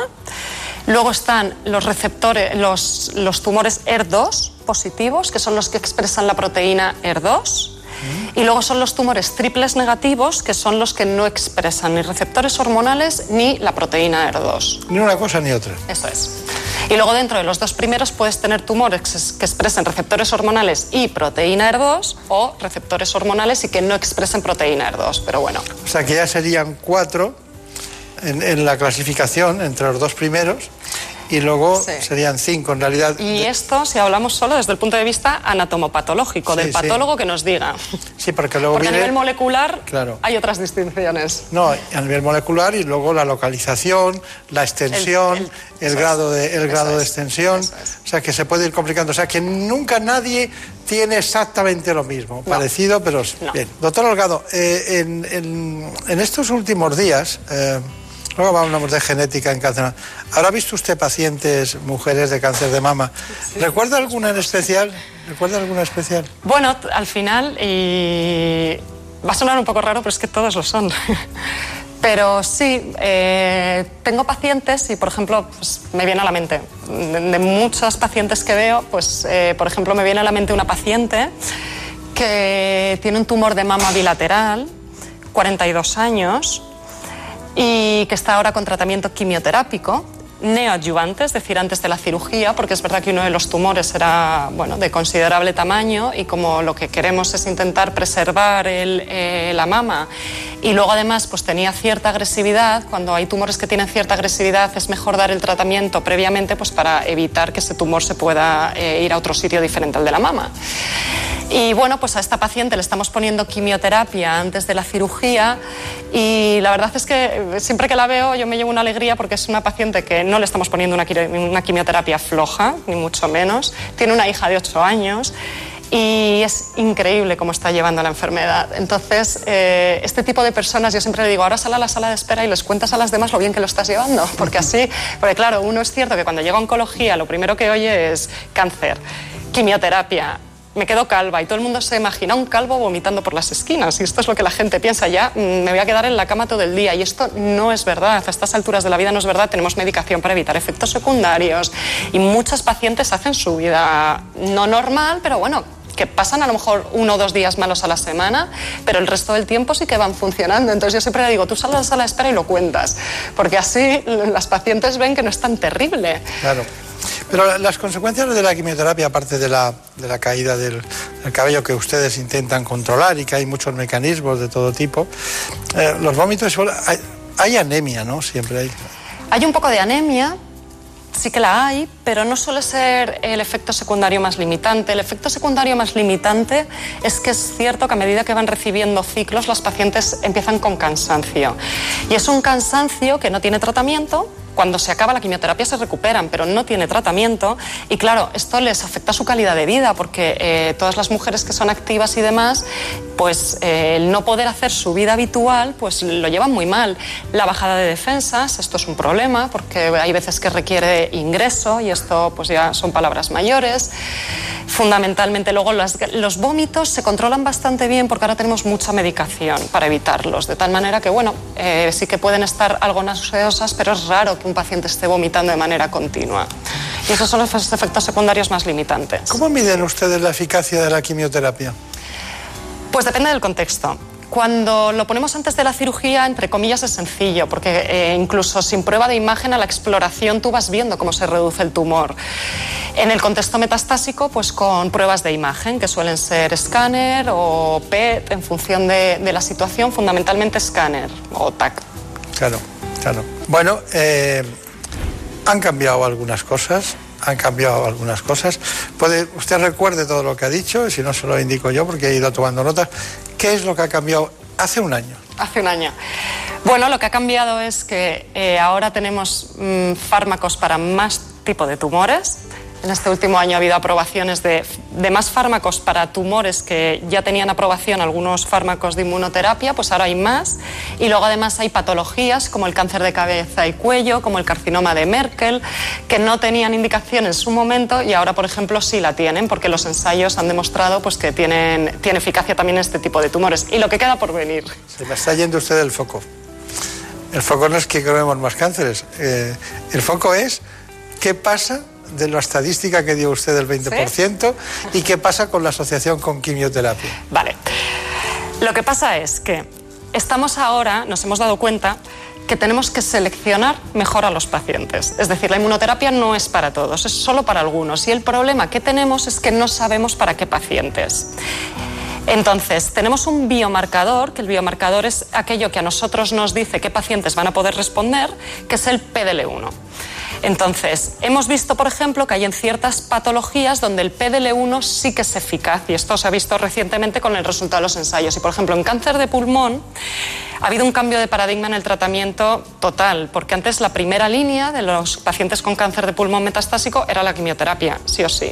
Y ahora se ha visto que aquellos pacientes que expresan eh, PDL1 de manera elevada, el tratamiento de elección es inmunoterapia como primera línea antes que la quimioterapia. Y esto, por ejemplo, es algo que hasta ahora no habíamos visto. La quimioterapia lleva siendo el tratamiento estándar del cáncer de pulmón de toda la vida. Con lo cual, pues esto ya es algo que hemos avanzado. Combinaciones. Bueno, eh, las combinaciones no son para todos los tumores, es cierto. Pero, por ejemplo, en cáncer de mama parece que la combinación con quimioterapia va a funcionar mejor que la monoterapia de inmunoterapia. Y digo parece porque es cierto que todavía seguimos dentro de ensayos clínicos en cáncer de mama, pero hace un año hablábamos de los resultados de los ensayos clínicos preliminares, fases 1, y ahora ya hay resultados intermedios de ensayos clínicos fases 3, que tienen muchísimos más pacientes y ya nos están orientando a que, bueno, que posiblemente en cáncer de mama y concretamente triple negativo, la combinación probablemente sí que tenga algo que, que decir ahí. Caso práctico que tenemos está en relación también con usted, porque claro, la hemos seguido, ¿no? No se crea que usted está trabajando sola en el universo allí en su laboratorio y en sus, en sus diríamos, su departamento, su unidad de mama oncológica. Esta paciente es una paciente de 44 años que tuvo una recaída hepática, es decir, eh, después de haberse operado el tumor de mama primario, que era un cáncer de mama triple negativo, hizo su quimioterapia adyuvante, que es el tratamiento que se da después de la cirugía, y estuvo sin evidencia de enfermedad pues aproximadamente dos años y en uno de los controles que se le hizo aparece una lesión hepática. Entonces, este es el, TAC hecho basal, que es el TAC que, se hace justo antes de empezar el tratamiento, donde podemos ver que la paciente tiene una lesión metastásica hepática de pues aproximadamente 14-15 milímetros. Y tres meses más tarde le hacemos un TAC de revaluación donde vemos que la lesión pues eh, prácticamente eh, ha, vamos, eh, ha, disminuido prácticamente a la mitad y un, en el último escáner que le hemos hecho ahora, que ha sido el 2 de abril, la lesión eh, sigue pues, midiendo, pues si al principio medía 14, 15 milímetros, esta mide aproximadamente 8, pues ahora mide 6 milímetros. Con la inmunoterapia lo que hemos conseguido es que pacientes, pues que eh, la respuesta al tratamiento estándar que teníamos antes de la inmunoterapia fuera tres meses, seis meses, ahora hay pacientes que a los tres años siguen en respuestas de tratamiento. Entonces, eh, ha sido un cambio totalmente de paradigma en el tratamiento del cáncer, porque ahora hemos conseguido largos supervivientes en enfermedades que tenían un pronóstico infausto. Bueno, es lo que hay, ¿no? Es lo que hay. ¿Qué le Es parece? Para ser optimista. Ya. Sí que lo es. Pero bueno, hemos, tenemos tres casos. Eh, Los triples negativos, que es el caso del mixto de los dos, tres situaciones. Y una primera es tumores eh, con receptores hormonales positivos, que usted ha matizado que pudieran ser estrógenos o una progesterona, pero vamos, receptores hormonales positivos, cualquiera de las dos hormonalmente. ¿Cuál es el pronóstico de este tipo de pacientes y qué, qué vida les espera? Brevemente. El pronóstico de, de estos pacientes es eh, muy bueno. Estos tumores, en general y con matices, obviamente, eh, son tumores que tienen buen pronóstico, donde las pacientes, cuando eh, se diagnostican en estadios precoces, un porcentaje altísimo, muy superior al 90%, se curan. Cuando son metastásicas, eh, tenemos pacientes que con enfermedad metastásica pueden vivir años, y hablo de años, muchos años, muchos años, más de cinco y aunque parezca poco, eh, incluso algunas hasta diez. Con la ventaja además de que estas pacientes tienen un tratamiento que en muchas ocasiones les puedes evitar o retrasar la quimioterapia, porque al ser receptores hormonales positivos les puedes poner hormonoterapia que siendo un tratamiento que también bueno, pues tiene sus efectos secundarios incómodos, desde luego la calidad de vida de estas pacientes es eh, bastante mejor que cuando tienen que recibir quimioterapia, porque es un tratamiento mucho más tolerable. Con lo cual, muy bueno. Vamos con el segundo, los ERP2 Los ERP2. positivos. Los cerdos positivos también tienen muy buen pronóstico. Gracias a los tratamientos que han aparecido. Antes, cuando no había tratamientos dirigidos contra el ER2, el pronóstico de estas pacientes era infausto, porque no había un tratamiento dirigido. Pero desde que existen anticuerpos monoclonales, que en algunas ocasiones los utilizamos solos o en combinación con monoterapia, el pronóstico de estas pacientes también es muy bueno. También se curan un porcentaje altísimo. Bueno, y en los que ni uno ni otro triples negativos, ¿qué pensamos de ellos? Y los triples negativos, pues es otra historia. Los triples negativos son tumores que son bastante más agresivos, además con el agravante de que no tenemos ningún tratamiento dirigido contra ellos, porque no expresan nada y de hecho lo que se está buscando y se está investigando eh, son fármacos dirigidos contra alteraciones de dentro de la célula, por así decirlo. ¿Son y el menos frecuentes? son menos frecuentes, sí. ¿Como qué porcentaje de cada 100 que cojamos? ¿Cuánto? Un 10 o un 15%, sí. De normal. Menos mal, sí. El comportamiento de los cáncer de mama triple negativo por- se parece un poquito al del cáncer de pulmón, para hacernos una idea. Está bien, está bien. Cáncer de pulmón y mujer es un tema, ¿eh? Es un temazo. Sí, sí. sí, sí que lo es. Bueno, eh, nosotros nos gustaría recordar en este instante la inmunoterapia oncológica en la que venimos insistiendo mucho en este espacio. A diferencia de los tratamientos tradicionales con quimioterapia y radioterapia que acaban con células sanas y malignas sin distinción, la inmunooncología consigue que el propio sistema inmune del paciente, es decir, sus propias defensas, luchen contra las células tumorales preservándolas sanas. Esto se consigue estimulando el sistema inmune para que reconozca y combata las células cancerosas que han conseguido crecer sin control, apropiándose de los controles inmunitarios. Los nuevos fármacos, como el Nibulomab, bloquean estos controles y hacen reconocibles las células cancerosas para que nuestras propias defensas puedan atacar y destruir los tumores cancerosos sin más ayuda externa. Además, la inmunoterapia tiene muchos menos efectos secundarios que la quimioterapia o la radioterapia, aunque pueden producirse reacciones cutáneas que son similares a una reacción alérgica o problemas del sistema endocrino. El objetivo de esta nueva era en el tratamiento del cáncer es múltiple. Disminuir las muertes, mejorar la supervivencia de los pacientes a largo plazo y mejorar su calidad de vida en todos los estadios de la enfermedad. Este tratamiento, que no es nuevo pero sí novedoso, se está consolidando definitivamente como una alternativa viable tras su aprobación para varios tipos de cáncer y de hecho ya está incluido en el Sistema Nacional de Salud, lo que coloca a España a la cabeza de Europa en disponibilidad de terapias inmunológicas. Bueno, prácticamente eh, estamos dando una clase semanal, ¿no? divulgativa de este asunto en la que ustedes deben conocer para qué sirve y sobre todo cuáles son las patologías en las que la inmunoterapia oncológica está teniendo más éxito. También los tipos de tumores, que cambian mucho de unos a otros y cada vez se van incorporando más. Doctora Esther Holgado, ¿en qué planta está usted normalmente trabajando de la- de- del Ramón y Cajal? Pues en la planta menos dos. Menos dos, En bien. el sótano. Del sótano, bien. Allí están los radioterapeutas, Sí, supongo. Y, tal. bien. y en el, y en el hospital eh, Rubén de, Juan Bravo. con luz. En la octava. Eso no quiere decir nada. Lo importante es el conocimiento, dónde está. Ahí Sí, vamos a buscarlo a la menor luz 2. ayuda. Ahora está. Bueno, pues ya saben ustedes, si quieren verla, si quieren, tienen algún problema oncológico, tienen una gran especialista que ha pasado por todo el trayecto ortodoxo de su profesión, la oncología médica, y que está dedicada en cuerpo y alma a este trabajo que tanto deseamos porque seguimos cuántas mujeres eh, se diagnostican 25 25.000 casos al año, pero prácticamente se curan la mitad, ¿no? Más. O sea que Más. tenemos que seguir luchando. Sí. Bueno, muchas gracias y mucha suerte. Gracias.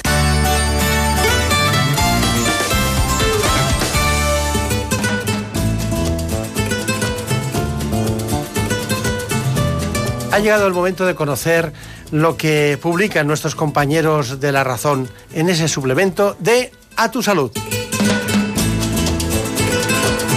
Saludos desde La Razón. Esta semana en el suplemento abordamos cómo la falta de suministro y las nuevas polémicas en torno a los fármacos de siempre están afectando al botiquín casero. Y dado que noviembre es el mes dedicado a las patologías del pulmón, nos hacemos eco del Día Mundial del Cáncer de este órgano y de la EPOC. Y en dos reportajes subrayamos la importancia del tratamiento y cómo el tabaco provoca 8 de cada 10 casos de estas patologías.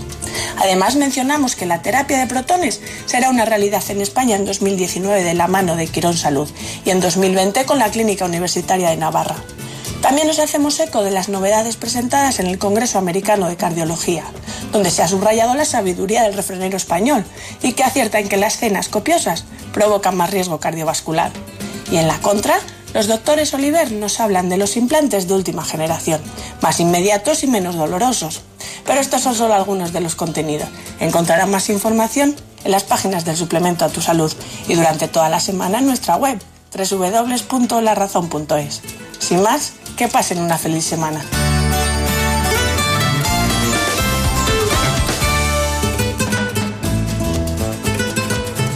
Ha llegado el momento más ilustrado en el ámbito del conocimiento de la sanidad y la salud pública en España. Viene de la mano del Global, Gaceta Médica. Si quieren ustedes estar bien de salud y además saber lo que pasa en el ámbito sanitario, tiene la palabra, se la damos en este instante, Santiago de Quiroga. Comenzamos con el repaso de la actualidad sanitaria. Gaceta Médica nos habla, cómo no, de la reunión del Consejo Interterritorial del Sistema Nacional de Salud. Y es que las necesidades financieras, nos dice, enturbian los acuerdos que se han llevado a cabo. En, como telón de fondo están pues que la ministra Carcedo saca adelante el calendario vacunal para toda la vida y el Plan Nacional de Terapias Avanzadas. Eso sí, sin presupuesto que lo avale.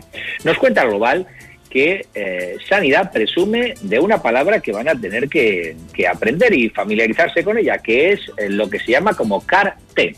En realidad son es un sistema por el cual a una persona se le extraen los linfocitos T, se le reprograman y se le vuelven a aplicar. Lo, las llamadas terapias CAR-T, que tienen dos partes, una académica de cara a la investigación y otras pues que se llaman industriales. Y nos cuenta el Global que Sanidad presume de las CAR-T académicas de cara a las negociaciones de precio con la industria, porque no hay que olvidar que se trata de innovaciones realmente eh, caras. Vamos al terreno de la farmacia, donde el Global nos cuenta que Ciudadanos mantiene su abstención con la ley de farmacia de la Comunidad de Madrid y deja dicha ley como casi imposible. Y nos sorprende enormemente el comentario del portavoz de Ciudadanos en, el Congreso de los Diputados, más allá de la Asamblea de Madrid, que dice que no es nuestra ley y es innecesario e inútil crear conflictos con unas elecciones autonómicas próximas. Cito textualmente.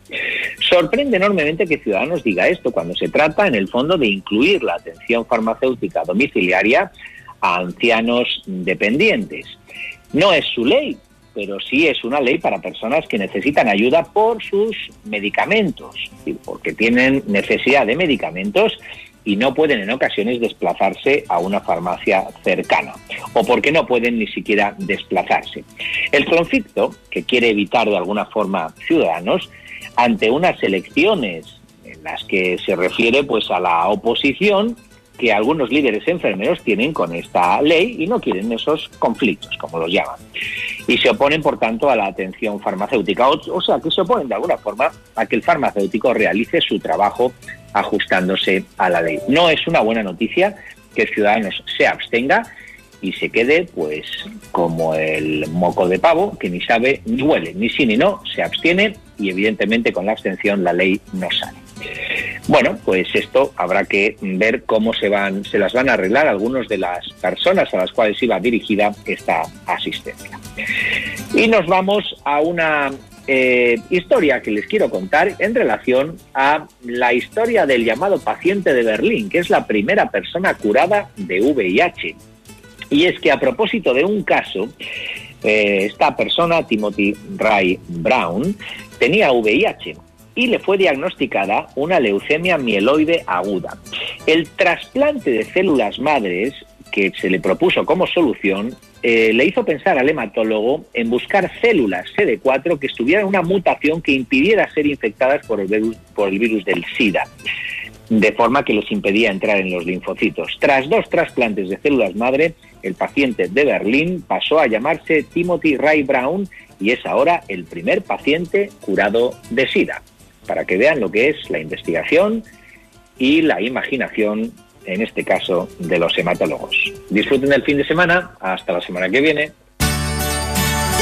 En buenas manos. Las humedades causan graves problemas respiratorios, alergias y dolores musculares. No pongas en riesgo tu salud y acaba con ellas para siempre. Ponte en manos de Murprotec.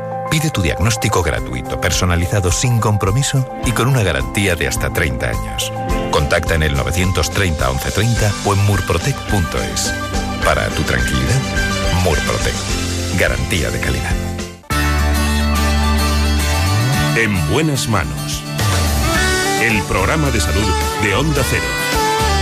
Dirige y presenta el doctor Bartolomé Beltrán. Que viajar a la luna sería real. Lo pones todo al revés. Cuando besas mi frente y descubro por qué.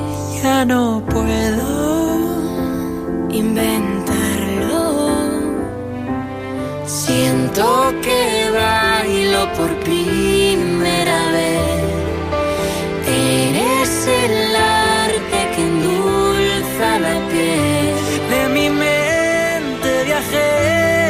sigue tus pies. Siento que bailo por primera vez junto a ti. Así, así hay que tratar a aquellas personas que están frente a nosotros y padecen esas enfermedades de las que se curan la mitad. Me refiero en este caso al cáncer. Hoy está con nosotros el director del Medical Oncology Department del Ramón y Cajal, el doctor Alfredo Carrato. A mi lado creando una nueva ciudad. Vamos a hablar del cáncer que tiene mayor patología con mortalidad en hombres y mujeres. Me refiero al cáncer de colon.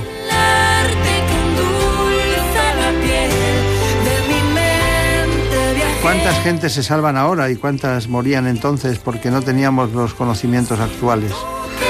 Ese trayecto de pérdidas también hay beneficios de aprendizaje que hacen los expertos y que conocen gracias a la investigación clínica y a los estudios que realizan. También la investigación más básica sobre medicamentos nos lleva a mejores tratamientos. Así que antes de hablar con el doctor Alfredo Carrato, vayamos en esta mañana a conocer mejor este asunto, cáncer de colon y otros cánceres, con este informe. Cada año se detectan en España cerca de 250.000 nuevos casos de cáncer, una enfermedad que se debe a múltiples causas, a una combinación de factores genéticos y ambientales. Y es en la actualidad la patología con mayor mortalidad en hombres y la segunda en mujeres, por detrás de las enfermedades cardiovasculares. Según datos recientes de la Sociedad Española de Oncología Médica, en las próximas décadas la incidencia del cáncer podría aumentar un 70% y una de cada dos personas podría sufrir la enfermedad. Los más frecuentes por tipo de tumor son el cáncer colorectal, de próstata, de pulmón, de mama y de vejiga. A pesar de que cada vez se producen más avances en la investigación, las cifras de mortalidad siguen siendo altas, lo que supone un auténtico reto para el Sistema Nacional de Salud. Los expertos insisten en que más del 40% de los casos de cáncer se podría prevenir. Por eso es importante controlar los factores de riesgo como el tabaco, el alcohol o la obesidad, claves para ganar la batalla a la enfermedad. Pues sí, eso es lo que vamos a hacer hoy en este espacio en el que vamos a tratar el cáncer más frecuente cuando se igualan los sexos de hombres y mujeres. Es el cáncer de colon.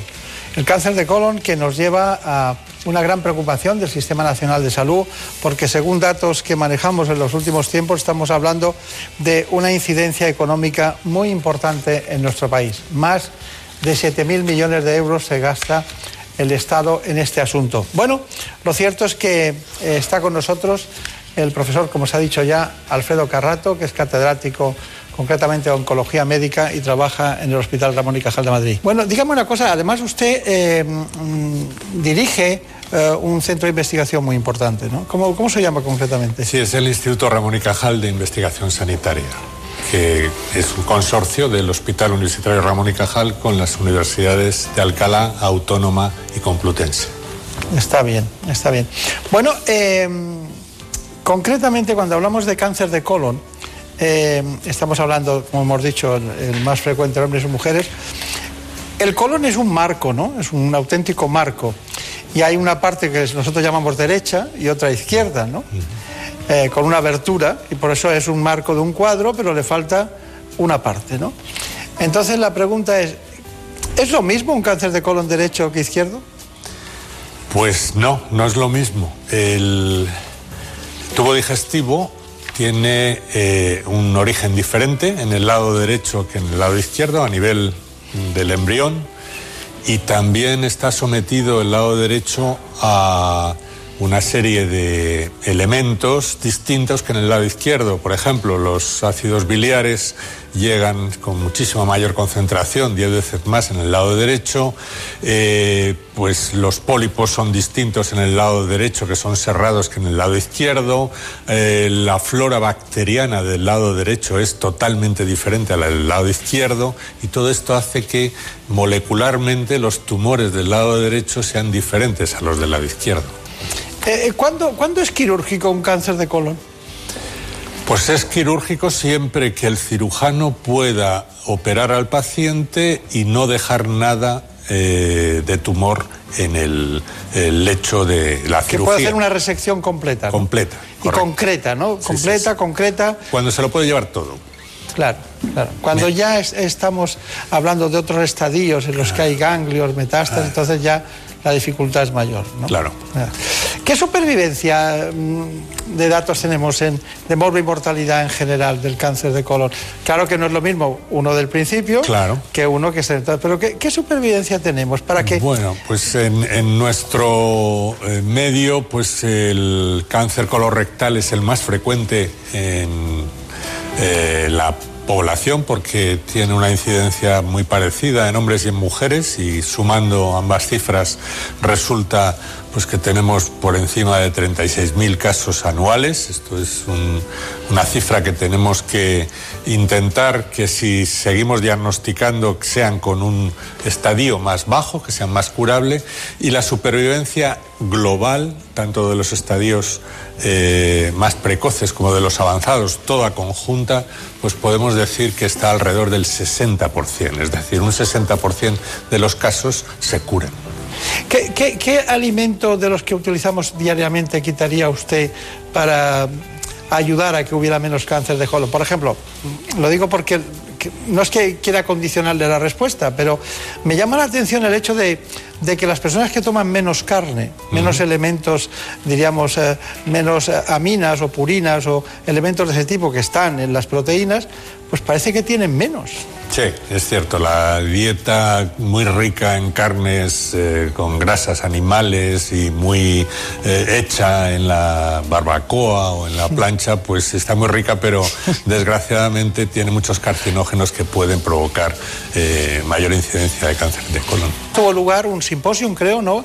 Que siempre hacen ustedes periódicamente, ¿cada cuánto tiempo? Es anual y esta ha sido la edición número 14. 14. Y bueno, y concréteme, eh, ¿para qué les ha servido? ¿De qué habla usted? Es un simposio que se llama Abordaje Multidisciplinar del Cáncer. Es eh, eh, pues un simposio donde el cáncer es abordado desde la perspectiva del cirujano, la perspectiva del patólogo, la perspectiva del radiólogo, del oncólogo médico, de cada uno de los especialistas que está alrededor de la enfermedad.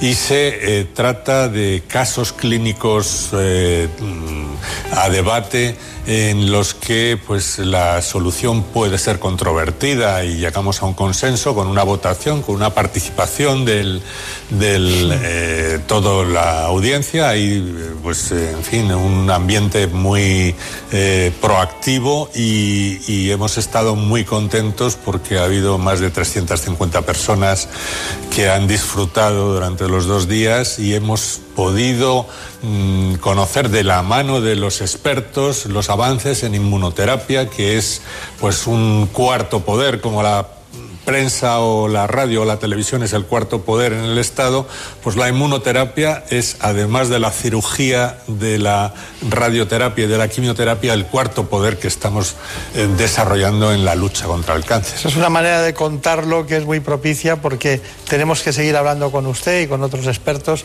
sobre este tema de la inmunoterapia que a mí me ha sorprendido mucho. De hecho, me sorprende que tengamos que esperar tanto para poderla utilizar, ¿no? Que hay que esperar seguir todas las fases, ¿no? Pero bueno, es lo que hay. Eh, quiero que sepan ustedes que cuando se trata de expertos y hablan y discuten, allí, mm, bueno, ustedes no lo ven, pero el que se equivoca o el que dice una barbaridad o algo que no está en el contexto, eh, los demás eh, se enfrentan y, y se explica. Ya sé que no, que es para que me, me- me comprendan, ¿no? Sí, eh, pero barbaridades pocas, pero hay que saber y estudiar mucho para enfrentarse a ese tipo de Nos simposios. gusta ser provocadores. Eh, lo que pasa es que luego tenemos un voto que está anonimizado y luego las barras, pues eh, en función de las el número de votantes de cada una de las opciones sube más o menos y cada uno puede testar su estado de conocimiento, ¿no? ¿De qué habla usted?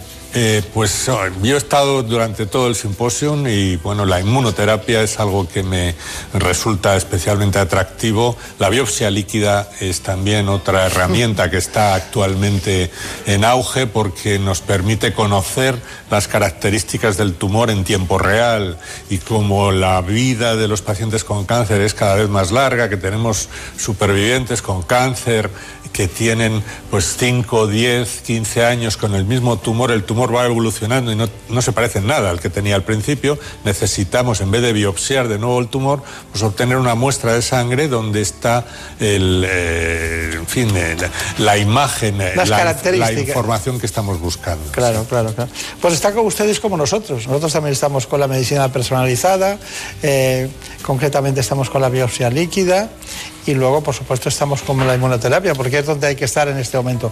Claro que muchas personas en el lenguaje divulgativo y en el lenguaje de la relación médico-paciente no puedes avanzar demasiado en esos conceptos porque habría que estudiar, básicamente, ¿no? Es que además los pacientes de, de cáncer preguntarían cada segundo cosas diferentes. Siempre se quedan con una cierta insatisfacción porque están en un mundo eh, que no conocen, ¿no? Es decir, es un poco como el tiempo cuando no sabes si va a llover o vamos a tener que sol o no. Es una sensación muy extraña. Bueno, es, es legítimo y normal. Me ha llamado mucho la atención que además de la cirugía y concretamente la radioterapia, la quimioterapia, usted esté tan ilusionado con ese cuarto poder que es la inmuno- inmunoterapia oncológica. Bueno, de todas maneras, antes, este informe relación con el cáncer de colon.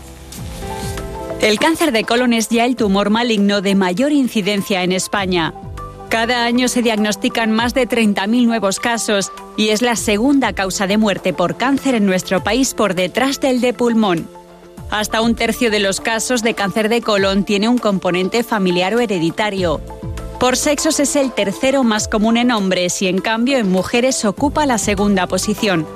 Pero además la edad es un factor de riesgo fundamental. Por ello, la prevención debe empezar hacia los 50 años mediante las pruebas diagnósticas oportunas, como la colonoscopia o el test de sangre oculta en heces. Estos programas de detección precoz son fundamentales, ya que más del 90% de los casos se puede curar si se detecta a tiempo. Los expertos recuerdan que para prevenirlo es fundamental llevar una dieta sana y equilibrada y evitar el sedentarismo y el tabaco. Eh, no- hay que preguntarse en qué cánceres influye el tabaco, sino en cuáles no influye, ¿no? Pero bueno, porque son todos, ¿no? En general. Bueno, ¿y qué, y qué hacemos? Ya sabemos que el cáncer de colon eh, no es lo mismo el derecho que el izquierdo, eh, las proporciones son 70-30, ¿no? Cargando más las tintas en el lado izquierdo, pero hay un tema, un asunto muy, muy importante, es que aparte que la malignidad puede ser parecida, eh, el 60% eh, son los que todavía tenemos dificultades, ¿no? Eh, estamos en mitad mitad, pero ya se curan el 60, la mortalidad. Pero ¿qué pasa con el cáncer metastásico de colon? Bueno, el cáncer metastásico es uh, el estadio más avanzado de la enfermedad que todavía tiene posibilidades de curación. Para que nos hagamos una idea, eh, un 20-25% de los cánceres de colon metastásicos se diagnostican de primera, eh, vamos, de, primer diagnóstico.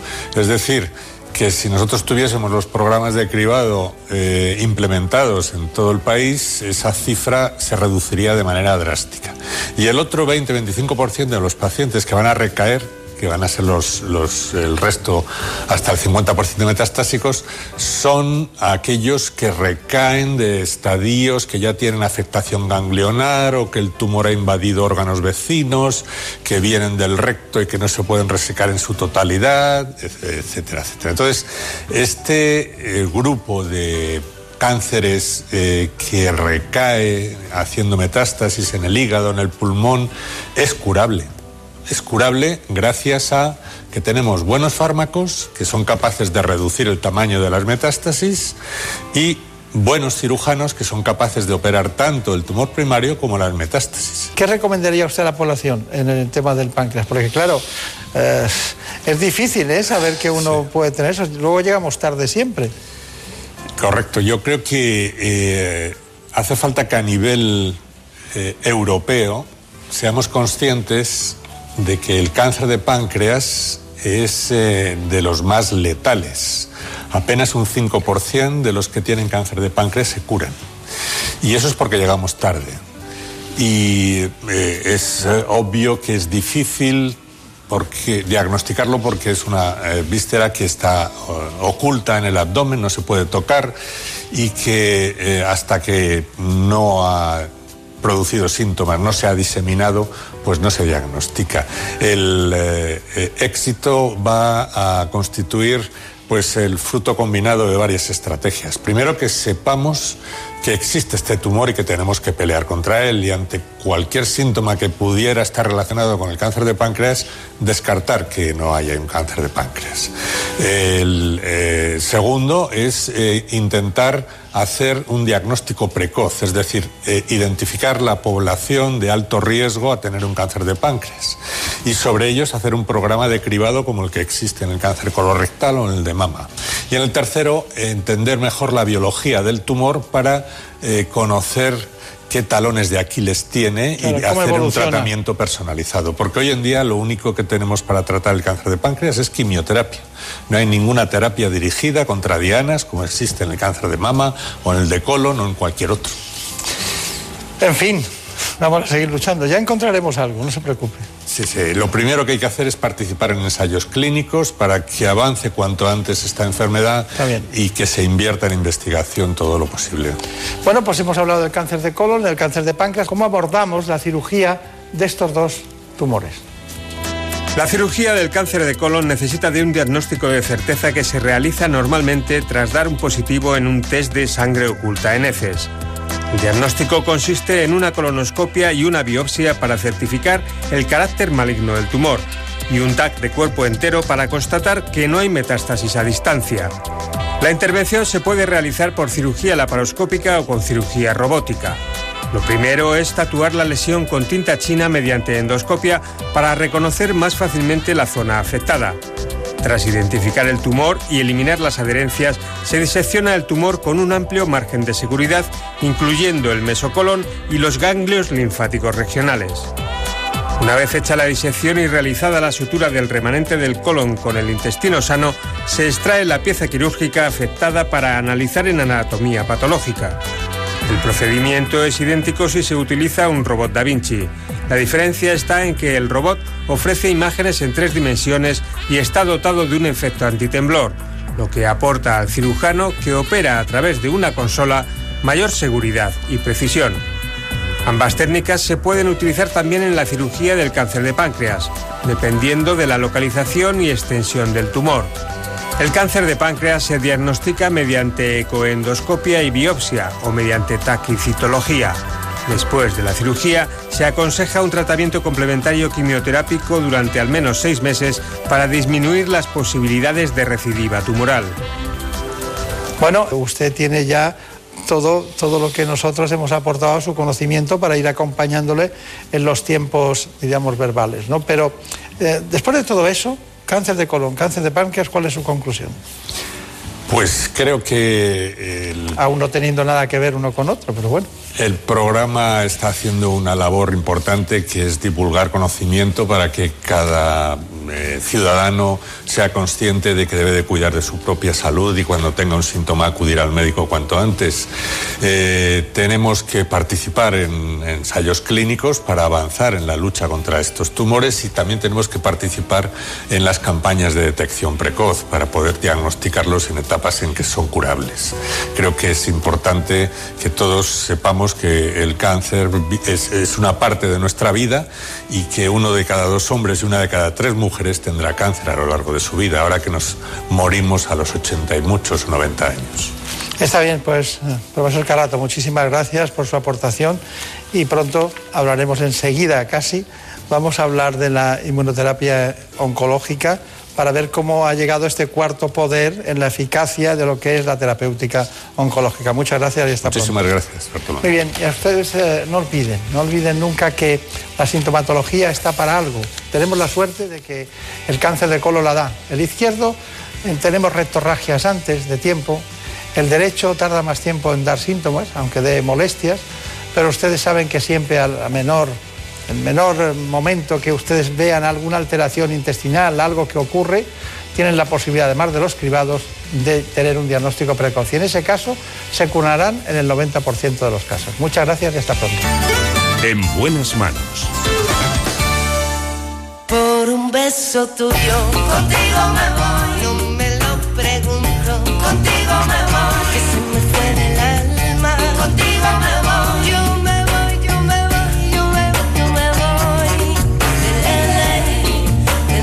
Nos vamos. Todo ha sido posible gracias a los contenidos del programa ¿Qué me pasa, doctor? que se emitirá en un rato, concretamente en un rato ya prácticamente, en la sexta. ¿Qué me pasa, doctor? Allí les espero. Me cambio de sitio y estoy con todos ustedes en televisión, en unos instantes. A las ocho y media de la mañana. Engañar. Por un beso tuyo ya no La producción siempre corre de la mano de Marta López Llorente. Por un beso tuyo, contigo me voy. No juegues conmigo. El lujo, el lujo de realización ha sido uno de los grandes, Nacho García. Por un beso tuyo, contigo me voy. No me lo pregunto, contigo me voy. Que se me fue. El único realizador que va por delante del presentador. Pon esto, pon lo otro, así vamos bien. Sigue. Menos mal que el conocimiento también está en la medicina. Por un beso tuyo me quedé en silencio cuando sin remedio. En la vida siempre nos llevan, desde pequeños. Por un beso tuyo el amor a duelo. Fui perdiendo Nos conducen, nos ayudan. Nacho García, muchas gracias. los sueños boca loca me quiso. Les dejamos. seguiremos como siempre aquí todas las semanas para hablarles de salud. Por un beso tuyo, contigo me voy. No me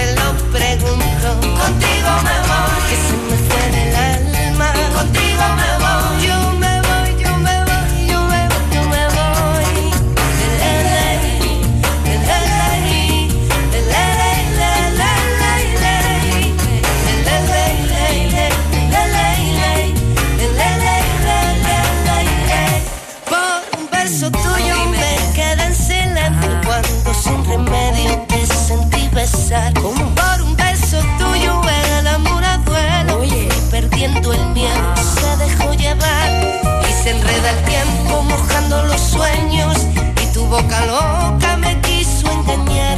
Por un beso tuyo ya no tengo dueño. Acércate un poco, muéveme a besar. Por un beso tuyo, contigo me voy. No juegues conmigo, contigo me voy.